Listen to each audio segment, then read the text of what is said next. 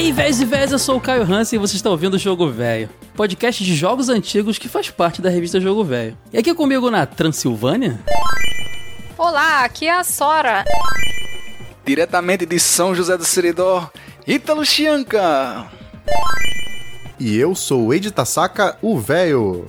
Mas antes de começar o episódio, recadinho da Promobit! Chegou a semana mágica, Caio! Essa sexta-feira dessa semana, Black Friday, moleque. Agora Chegou vai. Chegou a semana de torar o cartão, meu amigo. Eu, que, eu quero só ver se essa Black Friday vai me surpreender, porque o mês todo foi maneiro de promoção. Sabe qual que é o lance? Nem começou a Black Friday e eu já tô vendo a situação ficar complicada, cara. Porque agora faz tudo faz esquenta Black Friday. Já me esquentei faz tempo. Ah, sim. É, é eles chamam de no, Black November agora. Daqui a pouco é Black segundo fazem. semestre, sabe? Já começa de pois julho é. pra frente e já era. Eu já peguei umas promos muito boas, eu já estourei meu orçamento de, de Black Friday eu acho, que eu, não, eu acho que eu não vou nem abrir a Promobit, galera, porque se eu abrir, eu tô ferrado. Porque tu, eu sei tu, que vai ter coisa boa. PC aí, não foi? Fez, botou, fez um upgradezinho no PC? Cara, não, é, eu investi, essa Black Friday, essa Black November, eu investi aqui no podcast, nos projetos, cara. Mais um monitor, uma caixinha de um monitorzinho de áudio para poder ficar no esquema botei plaquinha de vídeo no PC, fiz uns negocinhos aí, cara, pra poder ficar maneiro, né, cara? Tá Tem montando que... o PCzinho da NASA, hein, malandro? Na... Tô longe disso aí. é, sei. Eu, eu vi a fotinho. monitorzinho, monitorzinho a, a do lado. Bota LED monitor pra enganar. Pra ler, pra ler comentário, monitorzinho na vertical pra ler comentário. Você saber que quando você grava comentário, a diferença que faz. Eu uma uso pautinha.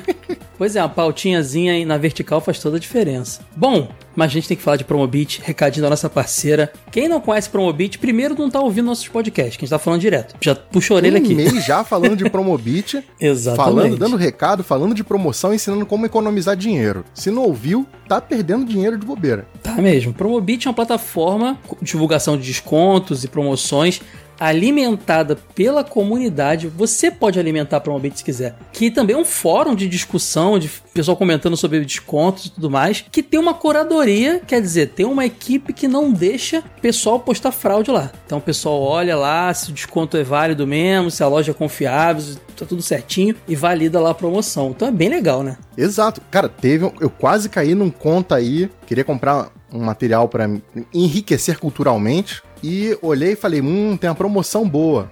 Fui comprar, mas antes de fechar a compra, eu fui dar uma pesquisada em histórico de preço e tudo mais. E vi que eu quase caí no conto da metade do dobro, olha lá. Então, tem que ter sempre uma plataforma com a curadoria é interessante para você não achar que tá fazendo aquele negócio da China e na verdade você tá sendo ludibriado, né? Tá perdendo dinheiro. O bobo foi você que não procurou na Promobit. Exato, cara, exato. Eu, eu fui inocente, cara, eu admito que eu fui inocente. Mas sabe o que eu fiz para não ser mais inocente? Eu baixei hum. o aplicativo da Promobit no meu celular. E aí agora eu tô sendo impactado com promoção o dia inteiro e gastando mais do que eu deveria. Mas, pelo menos, tô economizando. E o bom é que você pode cadastrar lá, ah, eu quero esse celular aqui, eu quero esse videojoguinho aqui. E aí você cadastra, bota o que, quanto você quer pagar, porque você, quem tá querendo comprar já tá acompanhando há muito tempo, sabe quanto já custou o produto, né? E aí você vai ser notificado, cara. Então você vai saber a hora certa de comprar o negócio. Exato. Muito bom. Hoje eu vi na Promobit God of War de Play 4 por 40 e pouquinhos reais. Cara, essa é a hora de comprar joguinho de Play 4, porque o Play 5 saiu e é a hora que o negócio fica barato, cara. É, é o melhor momento, porque é aquela linha tênue entre velharia que ninguém quer, beirando virar, abre aspas, raridade. Então, é compra agora, quer fazer estoque de jogo, ah, eu quero visitar a biblioteca, tanto do Play 4 quanto do Xbox One, aproveita que agora é o momento. Depois, meu amigo, deixou passar um, dois anos, depois eu pego quando vai ver. Já era. Então, essa sexta-feira, Black Friday é na Promobit, promobit.com.br e também baixa o aplicativo, tem para Android e tem para iPhone. Então coloca uma ficha porque hoje vamos relembrar Darkstalkers The Night Warriors. Mas agora complicou de vez o negócio, viu?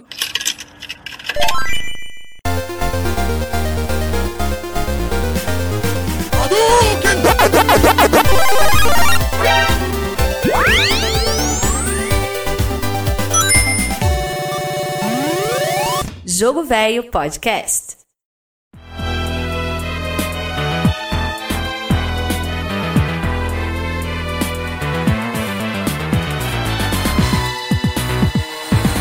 Hoje a gente vai relembrar, galera, um jogo que eu acho, pelo menos assim, eu não sou um grande pes- pesquisador, entendedor de jogos de luta, mas é um dos jogos de luta menos mencionados e lembrados. E ele tem uma grande importância pra Capcom, porque eu vejo, pelo menos, como um divisor de águas, assim. A partir dele, uma sequência sensacional de jogos veio pra Capcom, né? De jogos de luta. Justíssimo. A gente tava conversando aqui em off que de Darkstalkers pra frente, a Capcom tava com a mão abençoada, cara. Um jogo bom atrás do outro. Pois é, cara. Inclusive, ele definiu conceitos e pod- poderia dizer.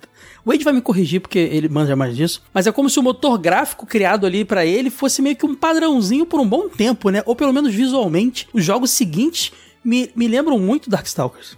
É, não é motor gráfico, mas eles defini- definiram um padrão ali que a coisa parecia mais anime. E, inclusive, tem entrevista que eles falam que lance de sombreamento, eles conseguiram meio que unificar o padrão dos jogos ali de como que eles vão fazer jogo de luta a partir de agora, como se tivesse um manual definido dentro da Capcom que ajudou a acelerar a produção dos jogos. É isso, cara. Ficou mais colorido, mais cara de gibi, de desenho animado, uma coisa mais cartunesca mesmo, né? Sendo que os anteriores, eles talvez quisessem ficar um meio termo entre ser- tentar ser mais realista ou ser mais desenho animado. Nesse, eles mergulharam de vez e é como ler um- uma história em quadrinhos, às vezes. As artes, inclusive, de pôsteres e tal, são coisas mais, mais lindas do mundo. Pra variar, né? Porque Capcom detona nisso. Curiosamente, logo o jogo que pegou assim uma vibe mais sombria, né, de terror, foi o que migrou pra esse estilo visual mais cartunesco. Ou seja, a Sora já se decepcionou de cara. Tava esperando trevas Eu acho que obscuras. não, cara. Eu acho que é trevoso, a Sora tá feliz. A Sora é, é a nova gótica, cara. Gótica colorida, gótica... É, que, que, Beetlejuice, sabe aquela- aquela gótica Beetlejuice, meio Tim Burton? Meu é a Deus, Sora. gótica Beetlejuice. Concorda com isso, ela Sora? curte, ela não é aquela gótica de antigamente, é gótica, ela, ela é a gótica The Cure, sabe? Gótico kawaii, né? Que tem... É, o gótico pop, é pop gótico. Essa é a Sora. Ah, é. Mas quem ouviu o nosso episódio de Digimon TV de tubo que saiu recentemente, nós mudamos o conceito, a Sora agora é clubber, então não pode mais, ela Ah, é, mudou, tem que eu sou- respeitar... Tem que respeitar o novo estilo visual da Sora. Vai ficar chamando ela de gótica? Não Agora é gótica tuts mais. tuts. E eu não faço a menor ideia do que seja isso. Agora eu sou um personagem do Cyberpunk 2077. É, ela, ela, ela botou, senhora. ela botou uns dread USB, ela ouve Skry, Skrillex agora, ela curte essas paradas assim, cara. A onda da, da Sora agora é essa aí. Ela quer fazer o Matrix novo lá, novo filme do Matrix. ah, muito bom, muito bom. Começar zoando a Sora, agora tem que zoar o Ítalo, né? Pra gente poder fechar. Deixa pra depois, mas Com pra frente a gente zoa o certeza. Ítalo. A Sora falou do lance do, do colorir e tal, de ser, apesar de ser um jogo mais dark. É interessante, a gente já falou isso lá no, no episódio número 3 do jogo velho, né? Quando a gente falou sobre a- os crossovers da Capcom, que quando ela criou esse estilo visual que unificava meio que o esquema pra Street Fighter, Darkstalkers, ela, não sei se ela já tinha pensado nisso, mas ela já tava pavimentando pra fazer a mistura de todas as franquias num, num, num balai só, né? Pois é, cara, porque a gente vai, vai mencionar mais, eu vou querer saber primeiro de vocês, lembranças, mas os personagens Darkstalkers talvez sejam mais conhecidos por outros jogos do que pelos Darkstalkers, né? Pode crer, é verdade. Isso é uma grande ironia da parada. Mas antes de a gente continuar, eu quero saber que a gente tem que ter aquele nosso momento pra relembrar, pra galera se identificar com as nossas histórias. Eu vou começar pelo Ítalo, porque ele falou que nem sabia da existência do jogo até pouco tempo atrás, não é isso, Ítalo? Ah, esse, esse aí passou despercebido bonito aqui nas locadoras. Só as personagens eu conhecia de- e sei até a primeira vez que eu vi elas, que foi no Pocket Fighter do PS1. Mas Sim. como não tinha fliperama aqui e jogos de luta não eram a grande sensação das locadoras, pelo menos daqui, então passou, ah, passei batido bonito em Darkstalkers. Eu só fui ver ele, assim, de jogar pra valer quando ele saiu, eu acho que pra PS3 e Xbox 360. Foi quando eu joguei de verdade ele. Mas fora isso aí, só as personagens do, das séries que apareciam nos versos da Capcom. Mas olha só, no- eu sei que Play 1 teve, bombou aí e você não jogou a versão de Play 1, não? Eu joguei muito a versão de Play Não, 1. nunca, nunca teve Darkstalker aqui no PS1. Na geração do PS1, o jogo de luta não fazia sucesso mais não. A galera só queria saber de futebol e acabou-se. E GTA depois, Harvest Moon no PS1, Não sei você, mas eu joguei muito The King of Fighter no Play 1, cara, pra caramba. The King no Play 1. Cara, então é porque o sucesso do Play 1 veio junto com o sucesso de fliperama também, né? Então, The King no Play 1 eu não joguei muito, não jogava mais no fliperama mesmo. Eu, eu joguei. Inclusive, é porque às vezes eu ia pra casa, né, Ed? Eu não ficava lá o tempo todo, né? Eu queria continuar jogando. Bem E, era- pensado, e né? Ao meu ver, não tinha muita diferença. Eu sei que tem, eu sei que a versão de Sega Saturn era muito mais próxima, e Dreamcast depois nem se fala. Mas eu achava que era portabilidade perfeita, cara. Eu jogava o King of Fighter no Play 1. Nossa, era maravilhoso. É, só tinha o lance do tempo de load, né? É, Mas em compensação no. Play 1, você podia jogar com, com o Orochi, né? No 97 lá, fazia o macetão, jogava com o Orochi. Eu tinha, tinha todos os joguinhos lá, 90, 97, 99, era demais. Bom, Eide, você que curtia jogo de luta, você viveu bem a febre Darkstalkers? Ou teve uma febre Darkstalkers? Não, não vivi não. Eu conheci, cara, acho que quase todo jogo eu vou falar isso. Eu conheci Darkstalkers pela revista de videogame. E via e ficava, caraca, isso aqui deve ser irado, hein? Street É, Fighter com monstro, crer. que da hora, não sei o quê. Mas não vi. A primeira vez que eu fui jogar com um personagem de Darkstalkers foi no Marvel vs Capcom, 98. Então fui jogar muito depois, assim, emulando e tal. Depois eu joguei a versão do Play 1, do Saturno, mas na época do lançamento nem tinha chance. Acho que eu nem lembro de ter visto máquina de sair, viu? Eu vi, mas não era aquela fácil que era aquela que você via nos fli- fliperamas grandes. Até podia ser fliperama de bairro, mas aqueles grandes que tinha coisa pra caramba. Os menores priorizavam outros jogos. Mas eu lembro de ver, vir em shopping, shopping também era de lei ter. E. Mas eu lembro de ver primeiro em revista também. Ed, E eu lembro de ver e falar: que maneiro esse jogo. Total, é que muito impressionante, visual cara. legal. É, não, era demais, cara. Eu tava jogando Street Fighter 2 ainda. Eu vi isso e eu falei, que isso, mano? Que bonito esse jogo, que maneiro. E depois, obviamente, também, vocês sabem que eu tenho. Que eu tinha vontade de jogar Pocket Fighter e não consegui realizar por um tempo, até ter o Play 1, né? Porque eu comprei um CD-ROM lá que veio com versão é, Tetris do Pocket o, o Fighter. lá, Puzzle Fighter, não foi? é, e tinha, tinha Felícia, acho que a Morrigan também tinha, e eu falei, caramba, aquela gatinha do, do jogo que eu queria jogar, não sei o quê. E também mesma coisa, joguei muito mais Marvel vs Capcom e franquias de crossovers da, da, da Capcom que apareciam elas, né? Porque sempre que a Capcom tinha que escolher seus personagens, ela não ficava só no Street Fighter. Rolava um Mega Man aqui, rolava uma Felícia ali, isso era legal. Então joguei muito mais do que o próprio Darkstalkers, mas eu lembro de ver sim, e de chegar a botar uma fichinha aqui e dar uma brincada, assim, sabe? Ah, E é engraçado pensar que se você for pegar pelos jogos canônicos, cara, não tem Darkstalkers há quase duas décadas, eu acho. É, É pode só crer, cara, é aparição em outros jogos da, da, da, da empresa, né? É, porque Darkstalkers também teve aquela parada que os jogos de luta tinham, né? As sequências, na verdade, eram versões da anterior melhoradas, com mais personagens. Era muito, muito comum isso rolar também Esse jogo que a época. gente vai falar hoje aqui, por exemplo, teve uma que saiu menos de um ano depois. Exatamente. Sora, você lembra a primeira vez que você viu esse jogo na vida? Seja a imagem ou tenha jogado realmente? Então, esse jogo eu fui conhecer. Sabe quando a gente começava a comprar na banca assim aqueles CDs que vinham lá, é, emuladores com jogos de Uhum. luta? Havia jogo, vários jogos, né? Tinha o Mami, tinha um outro que era mais focado em jogo de luta, que eu esqueci, acho que era Kawax. Kawax tem até hoje. Ah, Isso, lembro, é. pode crer. Aí eu comprei um CD desse que vinha o emulador e vários jogos de arcade. Aí eu fui testando os que tinham lá e passei por esse Darkstalkers, Night Wars. Pensei, pô, deve ser maneiro. Só que aí eu abri e vi que era um jogo de luta, joguei um pouco. Gente, eu sou assim, a negação total em jogo de luta, então não. não Eu adiantou também nem. não era bom, não. Mas É. eu queria ser. Acho que por isso que eu joguei bastante. Você nem era tão fã, né, Sora? Não, não, não adiantou nem a temática das trevas, nada. Não me pegou, não. Eu não joguei muito. Eu gosto assim, beaten up eu consigo jogar numa boa. Agora, esses jogos de luta mesmo assim, não, não rola pra mim, não. Você sabe que a Sora podia facilmente ser uma personagem de Darkstalker, né? Caraca, chamou ela de monstro, Não, hein? é, exatamente. Foi pesado. O jogo de monstro chamou ela de monstro. Ítalo, você tá tirando a máscara, cara. Você tá vê a visão revelando. que o Ítalo tem de mim. Eu tô mudando a minha rivalidade agora. O Ítalo, ele é movido a treta, né, gente? Ele não fica bem enquanto ele não tá É, brigado é com porque alguém. depois daquele episódio lá do Versus, Ah, aí eu acho que eu vou mudar de rivalidade agora, porque teve um cabo que ficou meio nervoso. Não, não vamos, vamos retomar isso não. Tava é, já tudo bem. foi, já foi. Já foi, já foi, é. O Ítalo ficou ressentido. Briga de amigo bêbado quando fica sóbrio tá tudo bem, gente. Que até esquece o motivo. Caraca, Passou. sabedoria, hein? É. Ah, rapaz, tu é Rio de Janeiro, né, cara? É, nascido e criado aqui no- nos bares da Lapa. Até parece, né? Quem ouve assim pensa que eu era maior frequentador de. Ah,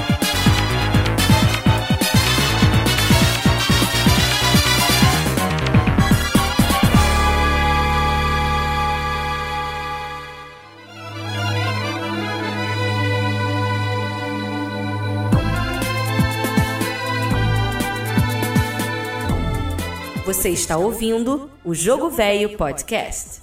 Julho de 94 para a CPS2, aquela plaquinha linda, crocante, como as pessoas dizem ali, que trouxe grandes jogos de luta, foi lançado Darkstalkers The Night Warrior, que em japonês a franquia tem outro nome, é Vampire The Night Warrior, quer dizer, é, é a franquia Vampire e o subtítulo do jogo era The Night Warrior também. O que é estranho, porque eu lembro de pegar CDzinho de PlayStation japonês de Darkstalkers, tá escrito lá Vampire Hunter, e eu falar, que que é isso? Vampire Save, uma coisa do tipo assim. E depois eu descobri, ah, Darkstalkers.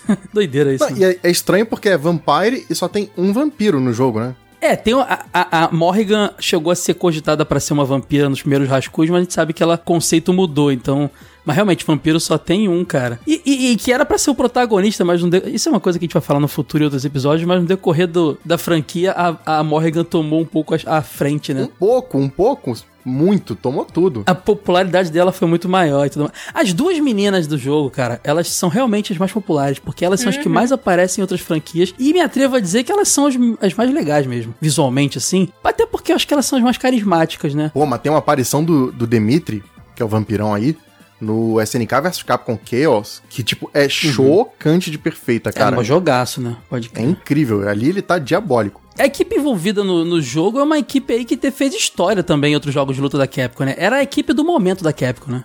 Exato, porque você tem os caras que estavam todos envolvidos no desenvolvimento de quase todos os jogos da CPS2, alguns vieram de Street Fighter também. Tem ali o Noritaka Funamizu e o Junichi Ono, que são os caras responsáveis pelo jogo, né? Que estavam envolvidos uhum. na produção de outros jogos da Capcom da época. Vale lembrar que nesse período da placa CPS2 comecinho, a gente mencionou lá no comecinho, a Capcom tava soltando jogo de luta um atrás do outro, era um a cada 3, 4 meses. Eu até separei Mas olha aqui. só, Ed, ah. é, é, rapidão, esse jogo foi o primeiro pós é, Street Fighter 2, que a gente teve várias versões do mesmo jogo e tal. Não teve nada entre, entre os, as, os lançamentos de Street Fighter 2 e o Darkstalkers, né? De luta? Eu acho que não.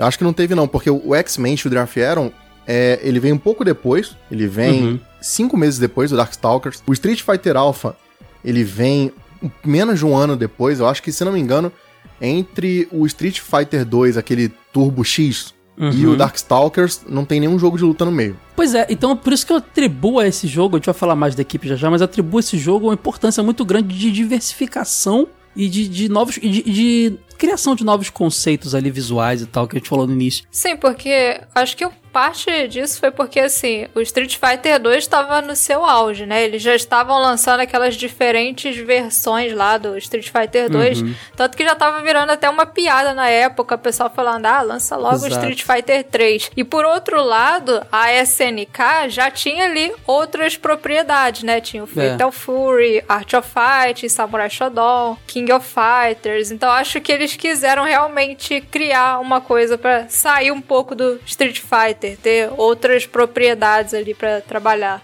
Sim, isso faz todo sentido. Mas se você parar pra pensar que Street Fighter era aquele meme do imprime dinheiro, cara, é chocante, porque entre a gente quando a gente fala de Street Fighter 2, a gente parece que tem uma diferença de 10 anos, sabe, entre o, o original e a última versão.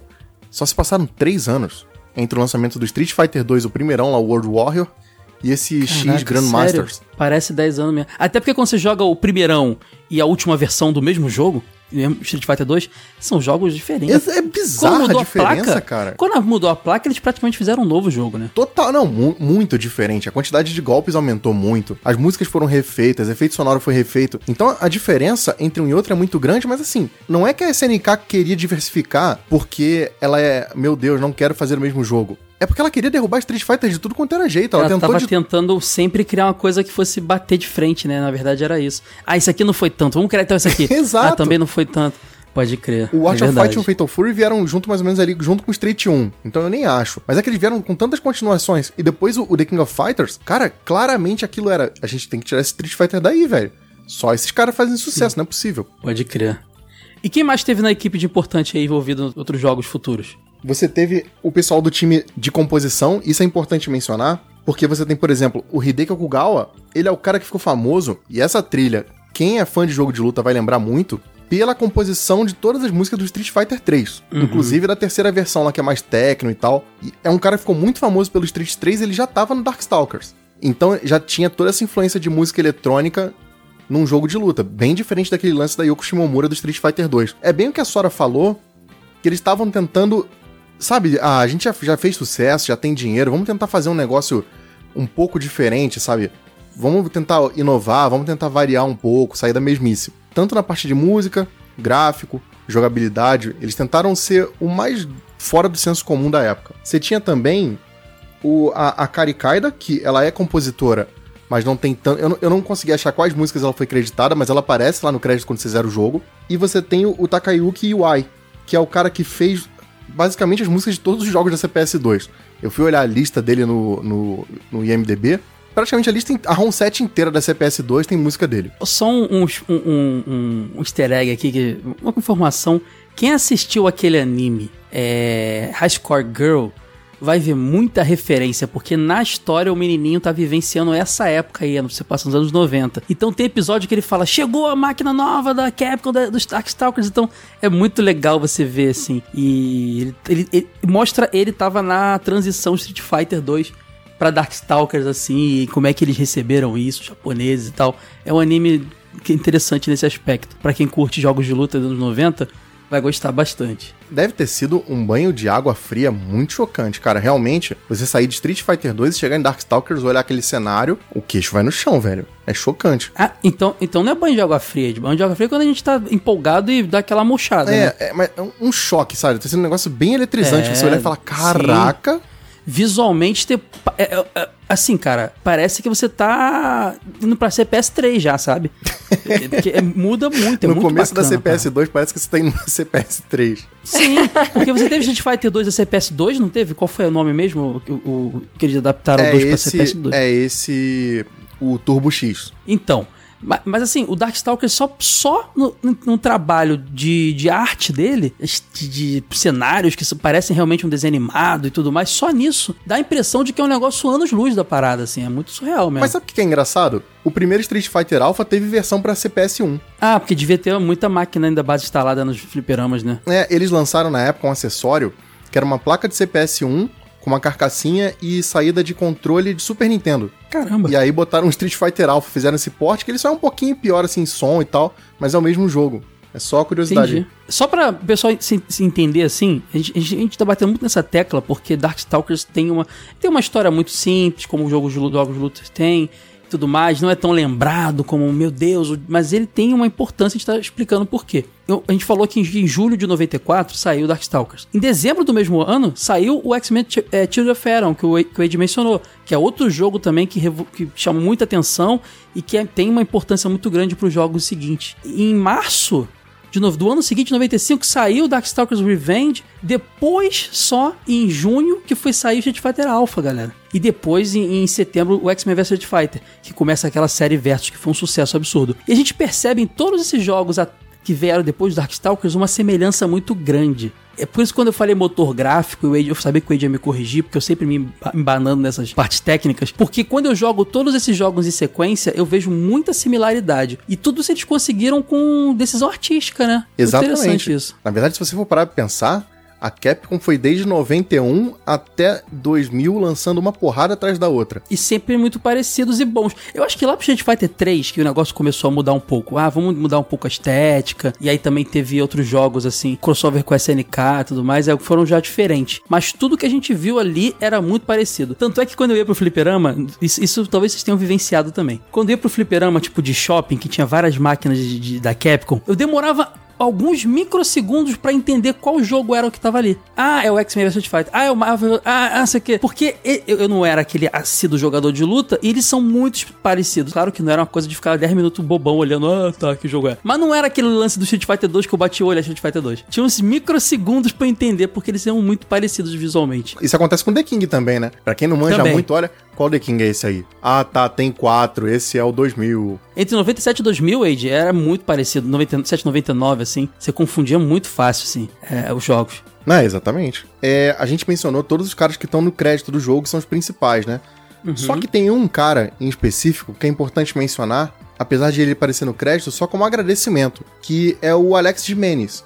Esse cara, ele era produtor da Capcom nos Estados Unidos e ele alega, e eu eu nunca vi também ninguém admitir, imagino que seja verdade, que quem deu a ideia de fazer um jogo de monstros foi ele. Ele chegou um dia Eu e falou... acredito. Eu também acredito. Eu só não. Sim. eu- nas entrevistas oficiais, ninguém nunca falou. Ah, a gente criou por causa do Alex Jimenez e tal. Ele foi o responsável pela Morrigan não ser uma vampira. Exato. É, o que acontece é o seguinte também, galera. Tem que entender que eu, eu entendo que a forma como ele coloca isso parece que ele veio do nada e falou: vamos fazer um jogo de monstro. Eu acho que o projeto já existia. No- nas entrevistas que a gente, a gente encontra por aí, a equipe japonesa falava que já estava sendo feito um jogo nessas pegadas de meio de monstro, só que eles estavam usando muito, muitas entidades, né, do folclore japonês mesmo. Então talvez esse cara tenha falado assim: pô, cara, você liga aí, ninguém sabe o que que é isso aí não, mano. Nesse bicho aí, esse bicho doido aí não. Bota o vampirão aí, bota o Frankenstein, bota o lobisomem. Eu acho que foi meio que isso. Assim, eu tô construindo na minha cabeça mais ou menos como é que eu imagino que foi a história, entendeu? É, ele fala, Caio, que ele queria fazer um jogo de luta com os monstros da Universal. É. Daquele universo da Universal Studios. Sabe o que eu imagino? Chegou o e-mail pra ele assim: estamos criando um jogo de luta de monstros. Ele já pensou, pô, show de bola, vampiro, múmia, Frankenstein, isso aí é nós. Quando ele abriu e viu aqueles bichos doidos lá japoneses, ele falou: Pode crer. Se liga aí, mano, eu tô mandando uns VHS aí pra vocês aí já- daqui da, da gente. Pra vocês entenderem o que que é monstro aí pro resto do mundo, tá? Porque vocês estão muito isolados aí. Porque realmente o Japão, culturalmente, era muito mais isolado. E até hoje é, tá bem menos. Mas comparado a- ao cinema norte-americano, hollywoodiano, inglês, europeu, né? Aí esse, esse debate, eles devem ter ouvido ele, porque o cara, afinal de contas, tá trazendo uma informação importante e o público do resto do mundo vai comprar. Então imagino que seja tenha sido essa a estrutura dos acontecimentos. Posso estar falando merda? Posso não estar lá e ninguém talvez vá saber nunca, mas deve ter sido algo mais ou menos assim. É, não, pelo que eu vi, realmente era isso que o Ed falou. É, eles tiveram essa ideia de fazer o jogo baseado nos monstros da Universal, só que acabou que eles não conseguiram o licenciamento. Então, eles pegaram os arquétipos daqueles monstros, só que aplicaram num estilo mais anime. Tem duas coisas aí que são engraçadas. A primeira é você pensar que a Capcom então pode ter tentado licenciar os monstros da Universal, né? E isso talvez daria origem muitos anos antes dessa maluquice que a gente vê em Mortal Kombat hoje, né? Que é pegar um monte de personagem de filme de terror e colocar no jogo de luta. Pode ser que a Capcom tivesse feito isso 20 anos antes, colocando Múmia, Frankenstein, Drácula num jogo de luta. Eu acho que esses personagens, Sora, eles já não eram. Não sei, eles eram da Universal apenas, porque hoje eles são direito livre, né? Eles são. Tão, qualquer pessoa pode fazer um, um Conde Drácula, não sei. Então, mas talvez fosse motivado pelo lance do filme e não pelos livros em si. É porque Entendi. são personagens que ficaram imortalizados, assim, nos filmes da Universal, né? Tem, por exemplo, o É. monstro do Frankenstein, o Drácula. Teria até um homem invisível no jogo. Claramente eles pe- estavam pegando, assim, é, personagens mais baseados mesmo nesse universo dos monstros da Universal. Mesmo que Tem o monstro do pântano, que no caso aqui é quase como um ser aquático, mas cheio de É. referências. É um tritão, assim. né? É. Uma doideira, cara. Eu, eu acho que. é acho o que foi- monstro da Lagoa Negra, né? É, eu acho que é. Eu, eu acho que foi, na verdade, positivo, Sora, isso ter acontecido, porque foi, foram criados personagens originais baseados em outros. Eu acho isso muito mais. Imagina enfrentar o Frankenstein. É, é legal, né? Mas, pô, é muito mais legal que o cara tenha seu próprio nome, sua história, dá É, pra não, mudar. só pra você ver, tipo, o John Talben, né, que é o, o lobisomem, o nome dele é extremamente parecido com o protagonista do lobisomem lá do filme de 41. Assim, o sobrenome Uhum. não é igual, é parecido, ele é Larry Talbot, mas Talbot É pra Talbot, né? Talben é quase próximo. A gente vai mencionar que eles representam também sua localidade, né? Cada um de um país. E o lobisomem é inglês nessa história, talvez tenha a ver com aquele filme, o lo- lobisomem americano em Londres, não sei.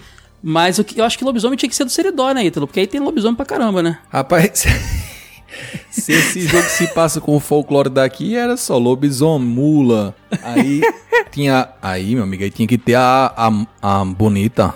Porque São José, antes de ser São José do Seridó, era São José da Bonita, em referência a uma lenda de uma moça bonita que tomava banho num poço e hipnotizava as pessoas que passavam pra fazenda. Ó. Isso aí Que dava um, lindo, gente. um personagem maravilhoso. É, te- já temos uma contraparte da bonita no Darkstalker que a gente vai falar já já. O Caio falou desse lance de, de ser muito inspirado no folclore japonês. Eles têm, têm uma entrevista pra revista Gamest, lá do Japão, que saiu em 94 na época do desenvolvimento do jogo, que eles mostram muito de rascunho do que, que eles tinham na época. E eles falam sobre um, um yokai que se chamava Nurikabe, que era tipo um muro que era feito pra impedir os, via- os viajantes de transitarem. E aí eles falam que na época que eles queriam criar isso pro jogo, ia ser um inimigo que não se mexia e que tava sempre em defesa. Então, tipo, ele não precisava defender. Você batia nele e ele já tava defendendo o tempo inteiro. Como isso atacar? Não faço a menor ideia. Sei que depois os caras olharam e falaram, pô, isso aí vai dar ruim. Nos rascunhos originais deles, eles, tavam- eles queriam pegar todo o folclore japonês e enfiar no jogo. E é aí que eu acho que o Alex Jimenez entra e fala assim: É, pois é. da hora, vai vender pra vocês aí, mas pro resto do mundo não vai fazer sentido nenhum. É isso que eu penso também, de que a estrutura da história foi essa aí. É. Total. É, o próprio Noritaka, ele fala que visualmente também o negócio foi pensado pra ser diferente, né? Eles, colori... ele- eles queriam deixar o negócio mais colorido e com mais. É, é, os sprites com mais, mais animações, né, cara? O negócio é bem. ma- Isso que eu acho que eu sinto logo de cara quando eu comparo com Street Fighter 2. O negócio é mais animado, né? Parece que tem mais posições de personagem, parece que é mais fluido. Isso é muito maneiro. Você pensa que tem um golpe do Anakaris, Caio, que ele transforma, ele encolhe o adversário. Sim. Se isso fosse na CPS1, ele ia realmente talvez pegar o personagem e encolher. Na CPS2, você transforma o Dimitri num, num morcego. Você transforma o Lord Riptor numa guitarrinha. Cada personagem tem uma animação só pra fazer graça pra um golpe de um personagem. Pra você ter ideia do tanto que eles fizeram criar de animação extra pra esse jogo. Inclusive, esse personagem também é o que tem os golpes mais inusitados, né? A gente vai falar já dele mais. Mas assim, é, é- são os golpes mais inusitados pra mim são dele. Exato. O lance da mão dele meio que se parecer que descola e vai lá pra frente. Quando ele se defende, ele vira o sarcófago dele. E tudo muito microsegundos assim, sabe? É muito maneiro. Pixel art maravilhosamente trabalhada. Mas eles falam que antes de pensar na pixel art, eles pensaram em desenhar, né? Quase como criar um gibi. Eles desenharam muito no papel. Eles falaram que desenharam ma- muito mais, teve muito mais artes conceituais do que Street Fighter 2 teve pra poder chegar no, no resultado final. Isso é legal demais. O Anakaris, inclusive, foi o personagem que me mostrou que esse jogo tem um defeito que me irrita um pouco. Tem um golpe dele que ele fica em cima da- dos braços e das pernas e o corpo dele se projeta pra cima. Se você manda uma magia nisso, a perna e o braço dele tá presa no chão. Eu imagino que ele tinha que tomar o golpe, mas ele não toma. Caraca, então, a- quando você vem muito daquela coisa de Street Fighter que é se a magia bateu na unha, o cara toma dano, e você espera esse tipo de coisa em Darkstalkers, você já tem ali um, uma primeira trava. Opa, eu preciso aprender de novo como funciona. Sistema de mecânica, de magia. Colisão de magia, esse jogo tem um negócio que é muito diferente de Street Fighter, né? Street Fighter você tinha aquele lance de guerra de Hadouken. Eu mando um Hadouken, você manda o seu, não importa a diferença de força, eu mandei o fraco e você mandou o forte. Quando elas se encontram, elas se anulam. Em Darkstalkers, eles criaram um negócio. A magia que andou mais, ela tem uma- é como se ela perdesse a força no caminho. Então, se eu acabei de mandar a minha e a sua tá pertinho de mim, a minha atravessa a sua e você ainda tem que se defender. Então, eles, fo- eles foram muito nesse lance da loucura mesmo, de detalhezinho, cara, Pra fazer um jogo diferente. É uma pena que esse jogo não seja tão falado e tão conhecido, cara. Tem um detalhe de mecânica também, de que eu acho muito diferente, assim. é- me- até me- eu lembro que me incomodava, na época nem tanto, mas depois jogando em emulador mais velho, me incomodava, que é a barrinha especial dele, né? Que ela vai enchendo conforme você vai dando um agarrão, Sim, magia e tal. sim. Mas ele, você sabe que eles tiraram isso, só durou um ano, né? Porque no Darkstalkers Revenge já não tem mais esse lance da Porque barrinha não é uma parada le- legal no final. Porque se você, por exemplo, tá jogando, o que ia acontecer com ela? Te obrigava a ser muito mais ofensivo no jogo. O que é interessante por um lado, né? Se você para de, de atacar, ela vai esvaziando devagar, aos pouquinhos. Ela vai esvaziando e ela só funciona pra um golpe. Então Pois ela é. encheu, você tem um golpe pra usar e ela já esvazia de novo. É, cara, eu achava que. Não sei, mas também quando eu joguei Darkstalkers 1, eu quando eu joguei de verdade, peguei pra jogar no emulador, que foi quando eu realmente joguei o jogo. Joguei no Play 1 também, mas eu já tinha jogado outras coisas, Street Fighter Alpha, outras coisas assim, entendeu? Então aí essa parada pegou, que eu falei, pô, que doideira isso aí, não é legal tal. Mas é, mas é uma curiosidade, é uma particularidade desse jogo que vale ser mencionada aí. Não, é até curioso você falar que você jogou fora de ordem. Eu também joguei fora de ordem. Eu fui conhecer Darkstalkers depois de Marvel vs Capcom. Acho que eu joguei até o 2 primeiro, sabia? Antes do 1. Com certeza foi. Se bobear, eu também. Mas você sabe que Darkstalkers é acreditado a ele a criação de um monte de coisa que depois virou obrigação em jogo de luta, né? Por exemplo, lance de defesa aérea. Sim. Na, na Capcom você não tinha isso até então. É, dash pra personagem. E não só dash, tem personagem que tem dash diferente. O Lord Riptor tem dash no ar. A Morrigan, o dash dela, não sei se você lembra, se bota dois pra frente, ela liga tipo um propulsor na asa dela e ela voa na diagonal. Então ela dá o dash caindo pra cima do inimigo. Criaram pequenas variações assim dos movimentos pra- pra cada personagem que eram coisas que você não tinha antes. Lance de cancelamento de guarda pra é, é, fazer ataque entre um ataque e outro, você fa- cancelar a defesa. Ou então quando você vai dar a voadora, em Street Fighter, a voadora é um golpe. Você pulou, bateu, acabou. Em Darkstalkers você consegue dar vários golpezinhos fracos no meio de um Sim. salto. Isso fazia o jogo ser bem aéreo, né, cara? Eu percebia que a galera pulava muito nesse jogo. Exato. E, e, e, e, também, esse lance da barra de especial que você falou, tem um outro lado que ele é positivo, eu acho. Você tem o especial, os golpes que são especiais mesmo, né? Aquele golpe que só funciona quando a barra tá cheia. Sim. Mas você também pode dar um golpe normal e ele solta uma versão turbinada do ataque. Sim, quando ela tá cheia, né?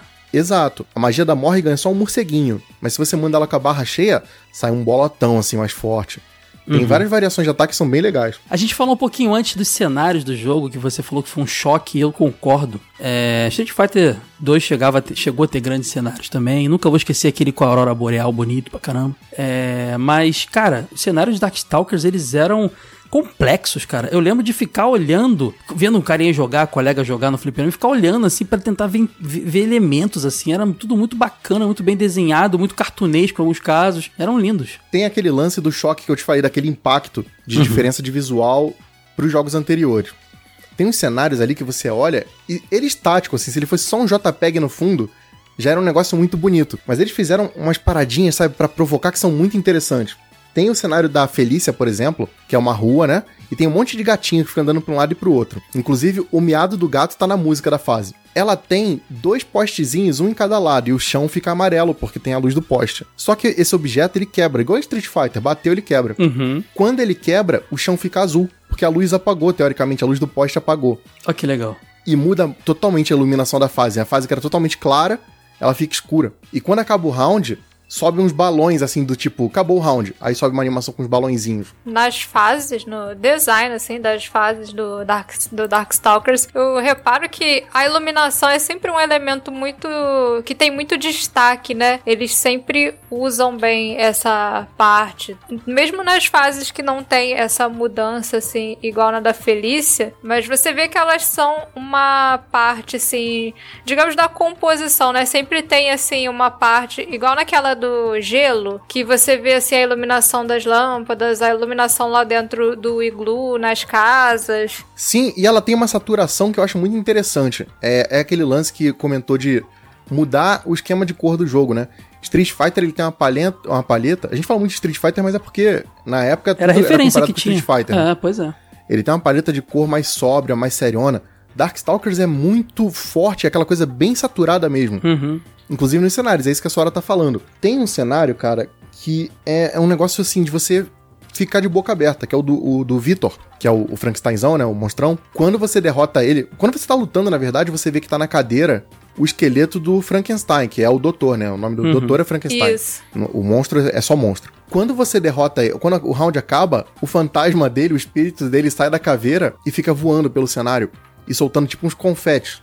É doideira. Porque na história, na história que a gente vai contar do personagem já, ele, ele o, quando ele é criado, o pai dele morre, né? Que é o cientista que cria ele. Então Exato. tem esse easter egg ali, né? Ele tá, o, o, defunto tá lá no fundo, cara. o defunto tá lá no cenário, tá sentadinho. Você olha, ele tá sentadinho. No cenário do John Talbain, você não é que você quebra um, um, um, poste ou uma caixa igual é na maioria dos jogos de luta, né? No Street Fighter V o pessoal ficou impressionado com aquele cenário do trem lá de Londres, que você joga o cara e ele cai dentro do restaurante assim, ele... isso já tinha em Darkstalkers.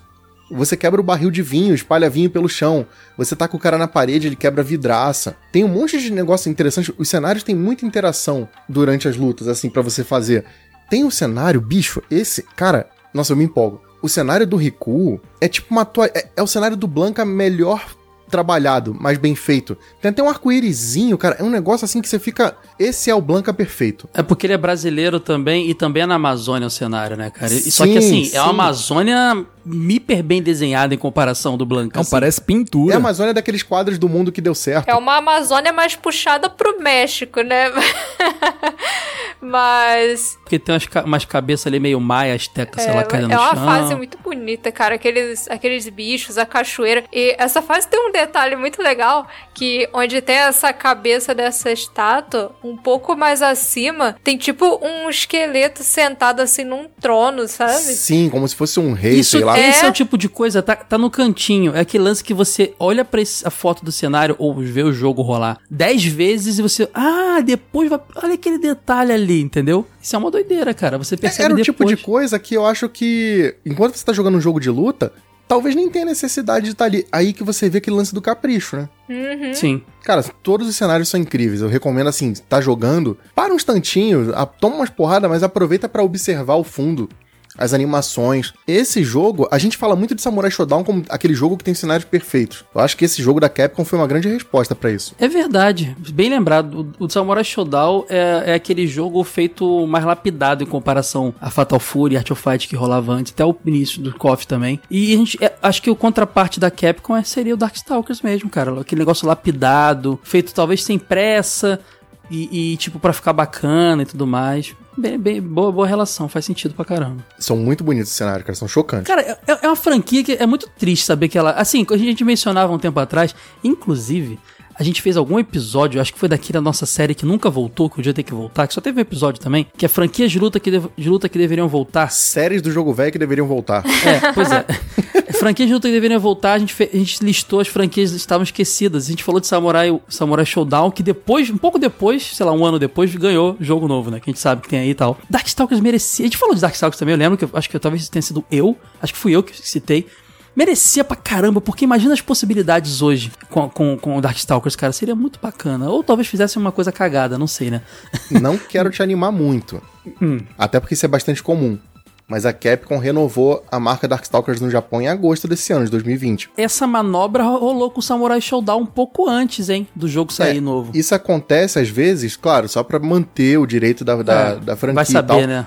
Eles já tinham lançado Darkstalkers Resurrection, né? Que era tipo um, um portezinho dos jogos anteriores pra, pra, pra geração mais nova. Mas a galera sempre fica meio animada. Opa, será que vem alguma coisa aí e tal? Uma coletâneazinha já, tava, já, já deixava a galera feliz ali, pô. Podia sair o negocinho. Ah, cara, porque assim, a gente já tá de saco cheio de ver personagem Darkstalkers em Marvel vs Capcom, SNK vs Capcom. Não, total. Jogo velho versus Capcom. tem gente que pensa que a, a Felícia, Morrigan são personagens da série Marvel vs Capcom. Tem gente que pensa. E são hoje em dia, né? É, mas que é tipo assim, não, é, também são, né? Mas que é tipo original ali. Assim como você depois na Marvel Capcom vê ali o, o, o, Jim, por exemplo, que é daquela franquia de, de robozão, tinha gente que pensava que ele era exclusivo também. Porque não, não foi uma franquia que bombou tanto. Então é uma doideira pensar que tem uma galera que não conhece, que não sabia que existiram jogos antes com esses personagens, né? Ainda mais um jogo tão importante como Darkstalkers. Exato. E quando a Capcom pega em Street Fighter V e cria roupinha pra personagem com motivo de Darkstalkers ou outras franquias esquecidas assim, é pra ser um carinho no coração do fã, mas eu me sinto ao mesmo tempo do tipo, você sabe que você tá devendo, né? Esse retorno da, do jogo é- eu acho quase impossível, porque, por exemplo, eles relançam aquele portezinho, né, para gerações mais atuais. Aquilo é como se fosse um teste. Será que vende? Será que o público tem interesse? Aí passa batida e vê na hora. Não, não vale a pena relançar, não. Tem dois, três, dez velhos que gostam do jogo, e 90 molecada que não tá nem aí, só quer saber do Marvel vs Capcom. É muito complicado mesmo o mercado em si. Mas a Capcom hoje em dia ela vive do lance do esporte, né? Os jogos de luta dela, né? Street Fighter.